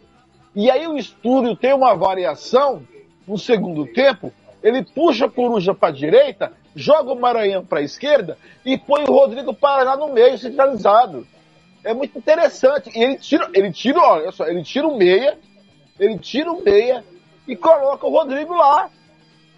Ele joga com três atacantes no segundo tempo. Ele joga com, do, ele joga com o Maranhão e com o Coruja no primeiro tempo, com o Igor Vilela armando ali junto com o Sorbara e Júlio César.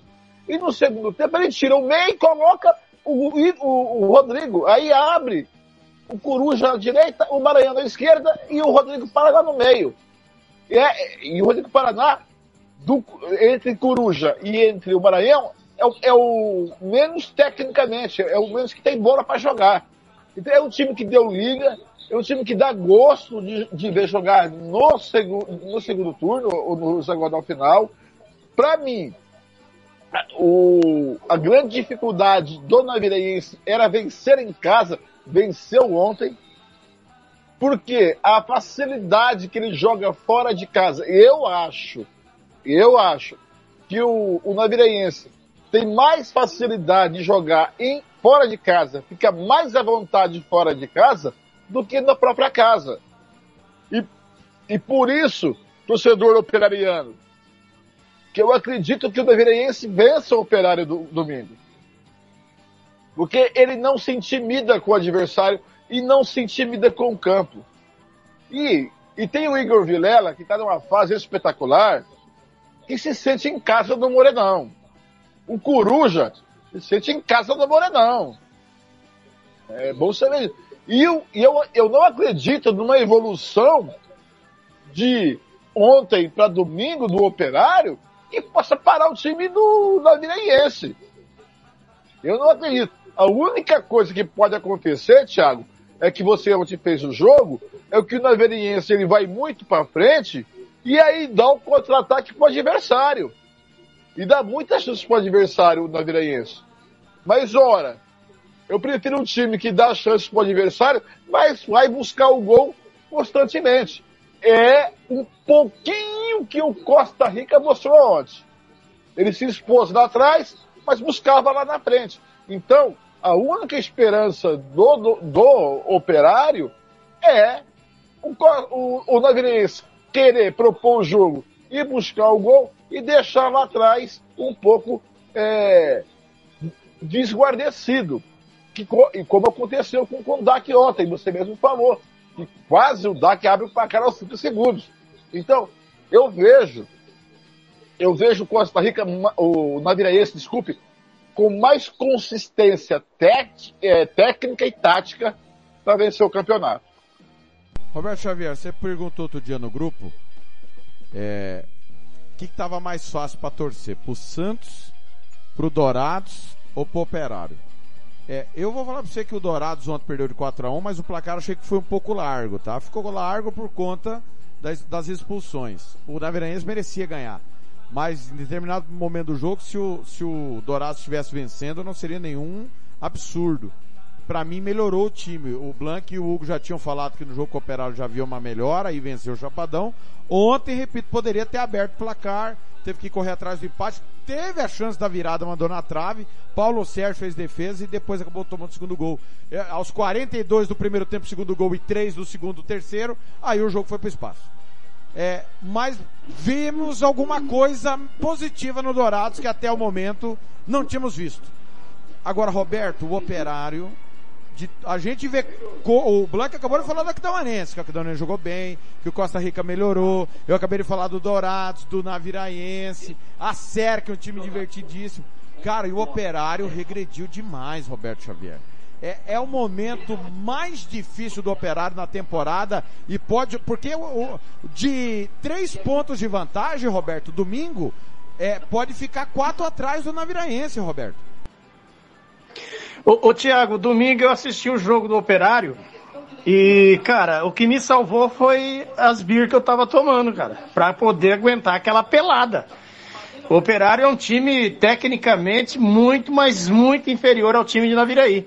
O único jogo que eu fui em loco no Douradão esse ano foi justamente o jogo de Naviraí e DAC. Onde o Naviraí jantou o DAC naquele apagão do DAC, né? O Naviraí meteu dois gols relâmpagos e ficou 3 a 1 o jogo. E domingo eu vi pela TV o jogo do Operário. Foi o Operário aqui da Uanense, ô, ô, ô Thiago? Me ajuda aí. Isso mesmo, isso mesmo. Isso, nossa senhora, cara. Eu, eu, fiquei com saudades do tempo que eu jogava bola e eu queria que você fosse o goleiro do outro lado e o Branco tivesse me marcando, porque teríamos mais emoção. O time do Operário é um time que parece, me, o perdão da palavra, me parece um time de cachaceiros. Um time totalmente fora do, do, do da, da, conjuntura, um time, é, é, olha, é sofrível mesmo. Agora, tecnicamente falando, o time de Naviraí está à frente. E, e, e o Blanc já, já, já soltou aí a linha, o Blanc já deu o sinalzinho do zap dele. É, não é nada de, de, difícil da equipe do, do, do Naviraense surpreender o operário em pleno Morenão domingo, dados os jogadores que se sentem em casa jogando, o Igor Vilela, que está muito bem. O Igor jogou muita bola aqui em Dourados. E, e causa estranheza na, na imprensa douradense o fato do Igor Vilela ser um dos mais importantes do Naviraense, porque jogou mais ou menos no Operário, quando esteve no Operário. Tinha ali o, o Rodrigo Grau, que dava aquele, aquele, aquele, o tom, né, do, do, do Igor Vilela, que era muito garoto, mas era uma joia e tal. Mas ele não jogou aquilo que ele está jogando aqui no Naviraense. No DAC também, ele jogou de forma vamos dizer, tranquila, não, não foi aquele, aquele jogador que todo mundo fazia é, a ideia de que seria, né? Todo mundo projetava o Igor Vilela, é, numa escala de 0 a 10, o Igor aqui em Dourados ele foi escala 6. No Operário ele deve ter sido escala 6 para 7, é, jogando ao lado do Rodrigo Grau, que era facilitado. Agora, no Naviraense, o Igor Vilela, numa escala de 0 a 10, ele chega a 7, até 8 às vezes. Tá jogando muita bola esse garoto. Né? Não sei se é o melhor jogador do campeonato, é cedo para falar, mas é um jogador interessante, tem feito jogadas interessantes e tem sido é, é, fundamental para as ofensividades da equipe do Naviraí, os resultados da equipe de Naviraí. Então não será nenhuma surpresa se o time, se o Jacaré do Cone Sul papar o Galo, depenar o Galo em pleno Morenão. Por quê? Porque tecnicamente o Naviraí está um degrau ou dois a mais que o Operário, o, o Thiago. Fernando, vou falar bem a verdade o, o, você, Thiago, Fernando. Pra mim vai ser é surpresa. mais preocupante. Pelo, até agora, tá? Até agora. Eu tô Oi, falando Thiago. do que a gente viu até agora. Pode ser que domingo o Operário jogue com o Celso o que não jogou na temporada. Mas até o momento, Correto. pra mim, vai ser uma grande surpresa se o Operário ganhar do Naviraense.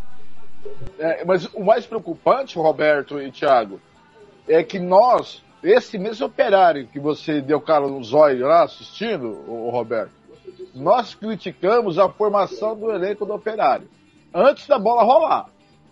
Nós e parte da torcida operariana não gostou da montagem do elenco. Um elenco envelhecido, com a média de idade alta. Só que esse mesmo operário que não está jogando nada, e aí tem torcedor do operário ouvindo a gente, né, seu Anderson Ramos? Boa noite. Boa noite, Nia Helder. É. Parece que vê outro futebol do que se joga aqui. O Operário tá vencendo o quê? Ele venceu no hexagonal final, o Thiago vai vai vai vai, vai ele venceu a SEC, empatou com o DAC, venceu na Viraiense, empatou com o Aquidauanense, empatou com o Chapadão. E ganhou do Costa Rica o pior jogo que eu vi até agora no campeonato. Aquele pênalti lá que é, ganhou. Pô, Thiago. Aí é o seguinte, e... é só um pouquinho, Roberto, senão não ah, tá. Então, esse, esse mesmo time com o Celso Rodrigues que evoluiu, é, parece Benjamin Button, né? Benjamin Button começa a evoluir, começar a... velho, e vai lá. Ele piorou, porque esse mesmo time que não joga nada com o Celso Rodrigues jogava com o Vladimir Araújo. Era o melhor time na primeira fase de se ver jogar. Olha só, o Naviraense junto com o Coxim eram os dois times que eram a tristeza de ver jogar. De assistir jogo dos dois. E do Operário era muito gostoso de ver jogar. Agora, no, no hexagonal, é muito legal ver o Naviraense jogar e é uma tristeza ver o Operário jogar. Em relação ao Igor Vilela que você falou, eh, na minha opinião, é, é o melhor momento dele no estado, no estado jogando futebol. E para mim divide Igor Vilela e Bruninho do Costa Rica como os melhores jogadores do campeonato. É isso que eu queria colocar. Pois não, Roberto, chamou, falou. Não, a questão, eu estava olhando aqui na tabela, domingo é rodada 7 de 10, certo? E nós já podemos apontar um campeão, dependendo do que acontecer em Campo Grande. Por quê? Porque o, se o Naviraense vencer o Operário, ele vai para 16 pontos, o Operário permanece com 12. E o DAC pode muito bem vencer o Costa Rica no Douradão. É ou não é? Eu estou certo ou de repente eu é, estou é, é, sendo um pouquinho, vamos dizer, afoito na, no prognóstico? Não, você leu a pergunta que eu vou fazer para vocês para encerrar o giro esportivo. Abraçando o Paulo Bento, que discorda de mim. Surpresa não. Operário vai ganhar assim como ganhou lá em Naviraí, o otimismo operariano. É, eu acho que é mais fé, viu? Não é nem otimismo. como diz, Olha, como diz com todo Carneiro, respeito à opinião do torcedor do operário, de é. quem eu, eu, eu, vejo o futebol jogado e o operário não está jogando bola. O operário tem 12 pontos, não pelo, pelo, pelo, pelo futebol que é apresentado, mas pela inferioridade, pela infelicidade de seus adversários do próprio Naviraense. Né? O próprio como que o Naviraense me perde pro operário, sendo que, se você olhar jogo por jogo, olha, olha um, olha um tape, olha, olha um, um, um videotape do, do jogo do operário e olhe o videotape do jogo do Naviraense. O time do Naviraense, tecnicamente, é um time melhor. Então, Roberto, eu vou, dar, eu vou explicar rapidamente isso antes da pergunta para vocês. Le, do mesmo jeito que leva tempo para um técnico montar um time, leva um certo tempo para ele destruir o trabalho. E para mim, na, naquela vitória diante do Naviraense, embora os companheiros disseram que o mais justo talvez fosse o empate, ainda tinha resquícios do time do Vladimir, que hoje não tem mais. O Operário não queria mais nada. E isso foi acontecendo jogo após jogo, sistematicamente. Os dedos do Vladimir foram saindo e o dos céus foram entrando. Ô, Roberto, a pergunta é simples e objetiva. Caso o time do Naviraense vença o Operário, abra quatro pontos.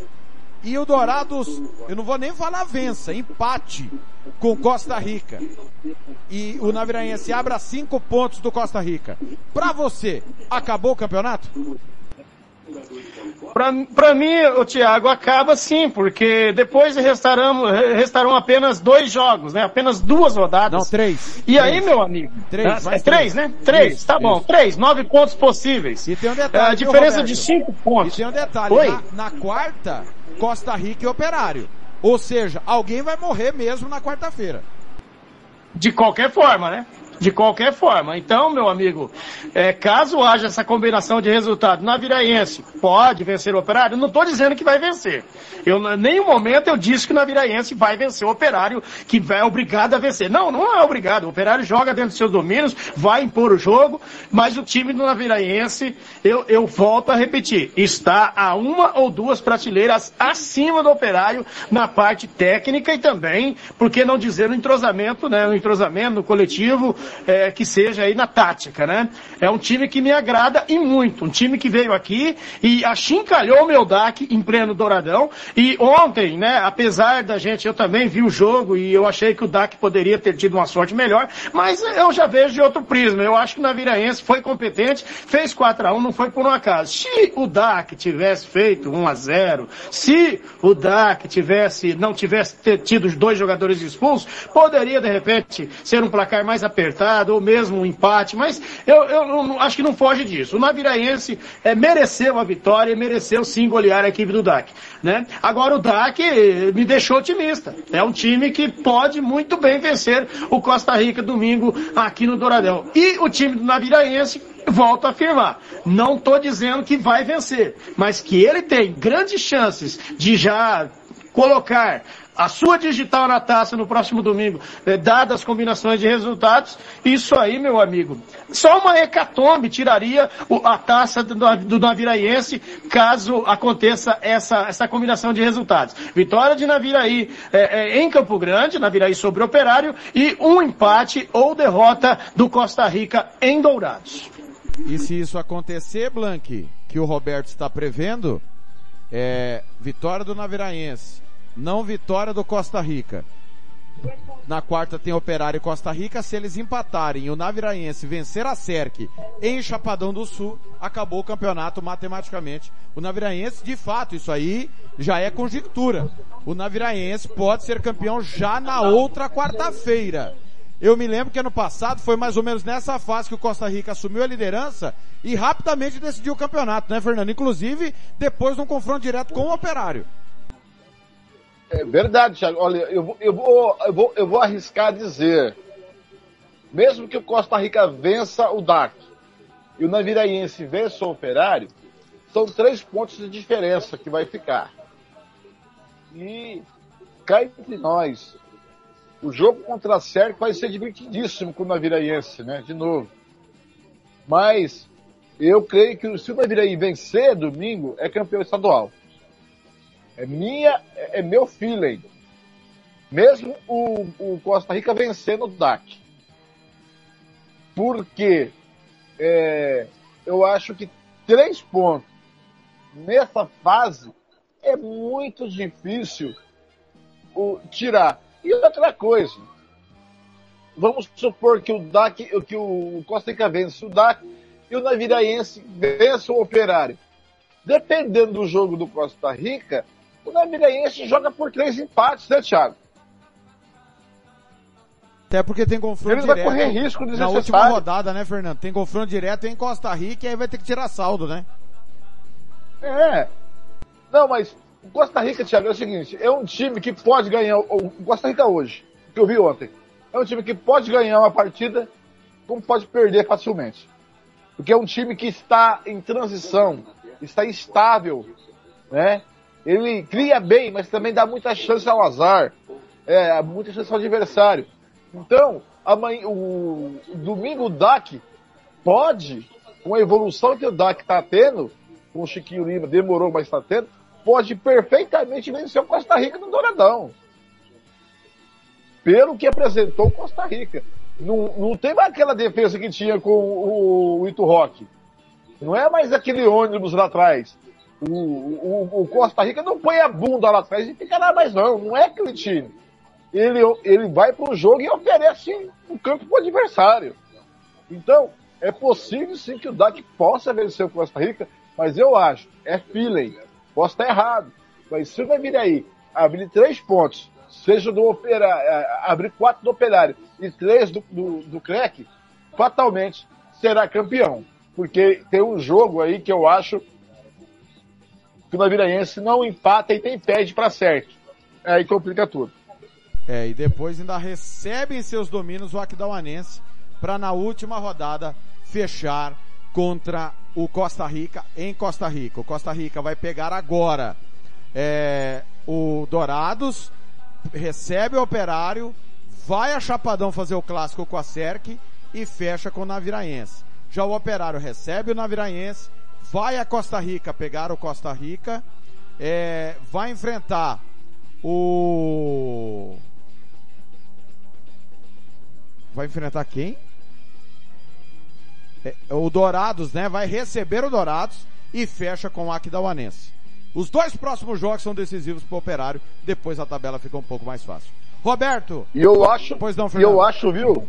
Eu acho que o, o Operário não vence o Costa Rica lá no Laertão, não, hein? É, e tô falando que fica mais fácil assim, né? Fez três pontos contra os três piores times, né, Fernando? Não sei se fica fácil. fica difícil. Olha, sincero, eu nunca pensei que eu ia dizer isso este campeonato. Mas o Naviraense pode ser aí, pode estar tá pintando o virtual campeão estadual.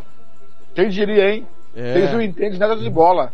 Eles são um leigo na bola. Mas nós avisamos também que se o Operário perder os campeonatos, a culpa ia ser de alguns bloqueios que votaram pela demissão do treinador. E nisso. Eu disse pessoalmente isso para o diretor do Operário. Vocês vão perder o campeonato e a culpa é de vocês. Roberto Xavier. Foi um pra... Ó, o Paulo Bento aqui. Vamos anotar. 7 de abril, Naviraí campeão, possivelmente na. Não, possivelmente na quarta não, Paulo Bento. Depende da combinação de resultados.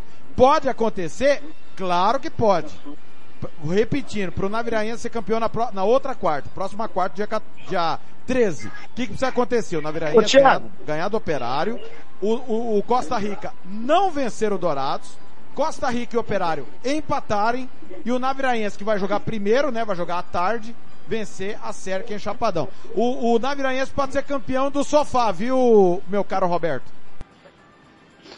É, com toda tranquilidade, né? Se fizer o dever de casa e fora de casa também, Naviraí tá, tá muito bem, né? Tá, tá, é um time que me surpreendeu, porque mesmo eu conhecendo o plantel ali, vendo a formação deles, e conhecendo também o Soares Filho, que é um dos responsáveis pela formação desse plantel aí, eh, eu fiquei com o pé atrás. Eu falei, eu acho que é cedo, esse time está sendo montado é, para subir e para permanecer na Série A. Não está sendo um time para brigar por título ainda, né? Acreditava no Naviraense, de repente, para a próxima temporada. E já nessa temporada o time fez um, um trabalho reativo, né? Fez um trabalho aí de entrosamento e conseguiu é, é, um padrão de jogo que, nossa, tá, tá, é, é muito, é muito dinâmico o time do Naviraense, né? Eu vejo o time do Naviraense, o time é, é, pronto para ser campeão. Agora, domingo, nós teremos Aquidauanense e Cerque. A gente pouco disse sobre esse jogo. E, Thiago, você acha que pode dar o que nesse jogo aí na Aquidauanense Cerque? Empate? Pode, pode dar qualquer coisa. A gente não falou desse jogo porque, com todo respeito, eu não sei a opinião de vocês, pode inclusive opinar, Roberto. Ah. Eles ainda brigam por alguma coisa, na sua opinião? Não, não, não briga, né? É muito remota. É chance, diria que nulas, né? Mas é, são times que vão tirar pontos de quem está lá na frente. Vamos supor que o Operário consiga vencer o, o, o time do, do Naviraense domingo e o Costa Rica vença o Dourados aqui é, é, em Dourados. É, nós teremos ainda briga lá na ponta, né? São três times brigando pelo título. E aí é, seriam os fiéis da balança, que dá o Anense Sec. Por isso que eu chamo atenção para esse jogo. Mas é, é um jogo com cara de um a um. Agora Dourados e Costa Rica, acredito que o Dourados consiga finalmente vencer o Costa Rica. E, e aí tirando também as chances do Costa Rica de de repente brigar por alguma coisa. E Operário e Naviraense, o jogo chave. O Operário, para mim, tem um pouco mais de chance pelo time que tem. É, é, eu já volto a afirmar, é um time que me agrada mais, é um time mais técnico, e, e o time do Naviraense, lógico, né, pode vencer lá em Campo Grande, mas se o time do Operário ganhar o jogo, também não é nada, não é nada es- escabroso, né? Aí seria interessante, ficariam, caso o DAC vença o Costa Rica no Douradão, é, é, ficariam praticamente essas duas equipes brigando pelo título até o final. E aí que entra o Naviraense, a- a- aí que entra na história o Aquidauanense e o SERC, que seriam as equipes que poderiam tirar pontos aí de quem estaria brigando pelo título. Por isso, essa menção de Aquidauanense e SERC. E aí tem um Ô, Paulo detalhe, Bento, só para Paulo encerrar. Bento, Paulo só Bento. pouquinho, ah, ô, pois não. Thiago.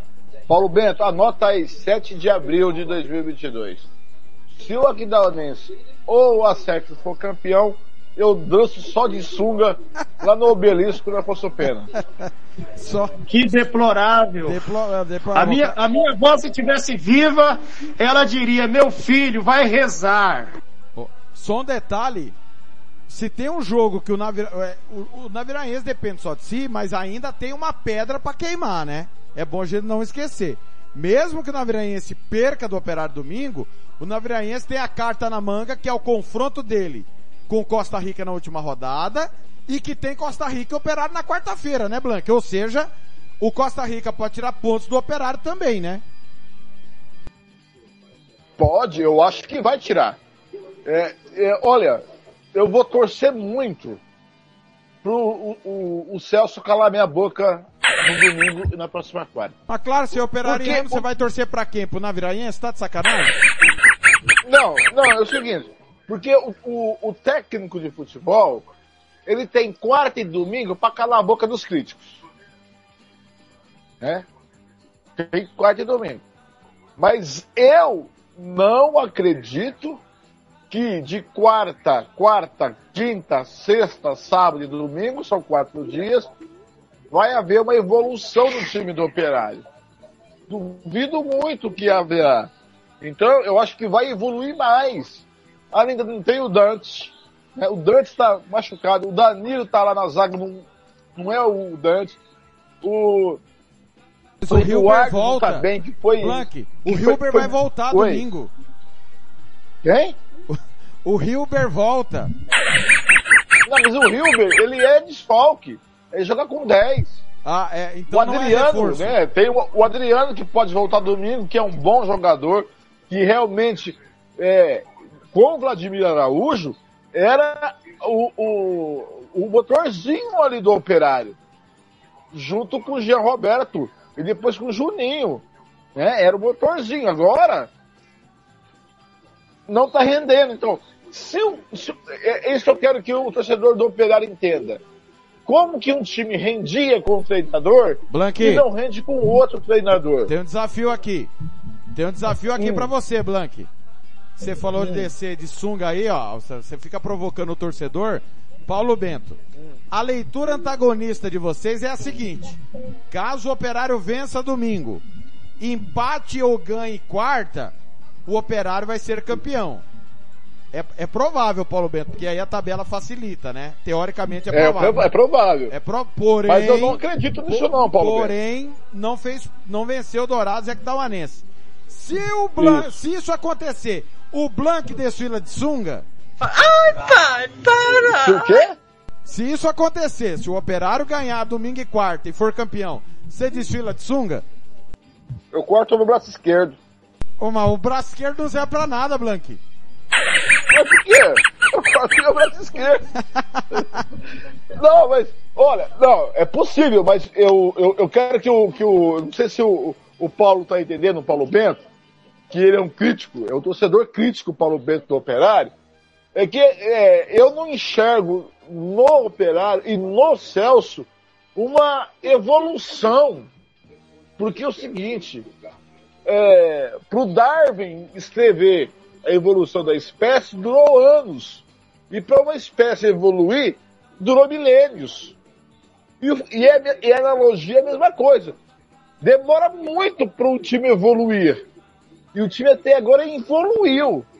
E eu não acredito que na toada do diapasão que o operário tá, para mim é ladeira abaixo. Não vai, não vai, não vai evoluir. Quero estar muito enganado.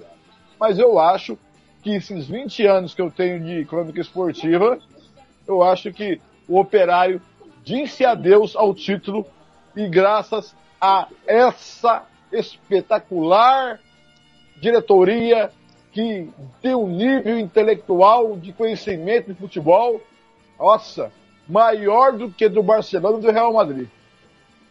Roberto Xavier, foi um prazer estar ao seu lado. Obrigado aí pela ajuda, tampando o Gilmar Matos. Até a próxima, Roberto. Valeu, Tiagão. Você saiba que eu sou fã, sou fã da Branca, eu só não quero ver ele de coquinha na rua, pelo amor de Deus. Abraço. Por que não, Roberto? Imagina a cena.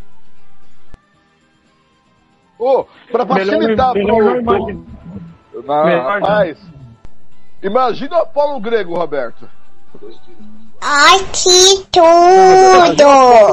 O, o, o com essa barriga, com sunga ou sem sunga, não tem muita diferença. Olha, eu vou, eu vou falar uma coisa Agora, aqui. Eu não queria, eu não queria torcer contra o Operário. Todo mundo sabe disso.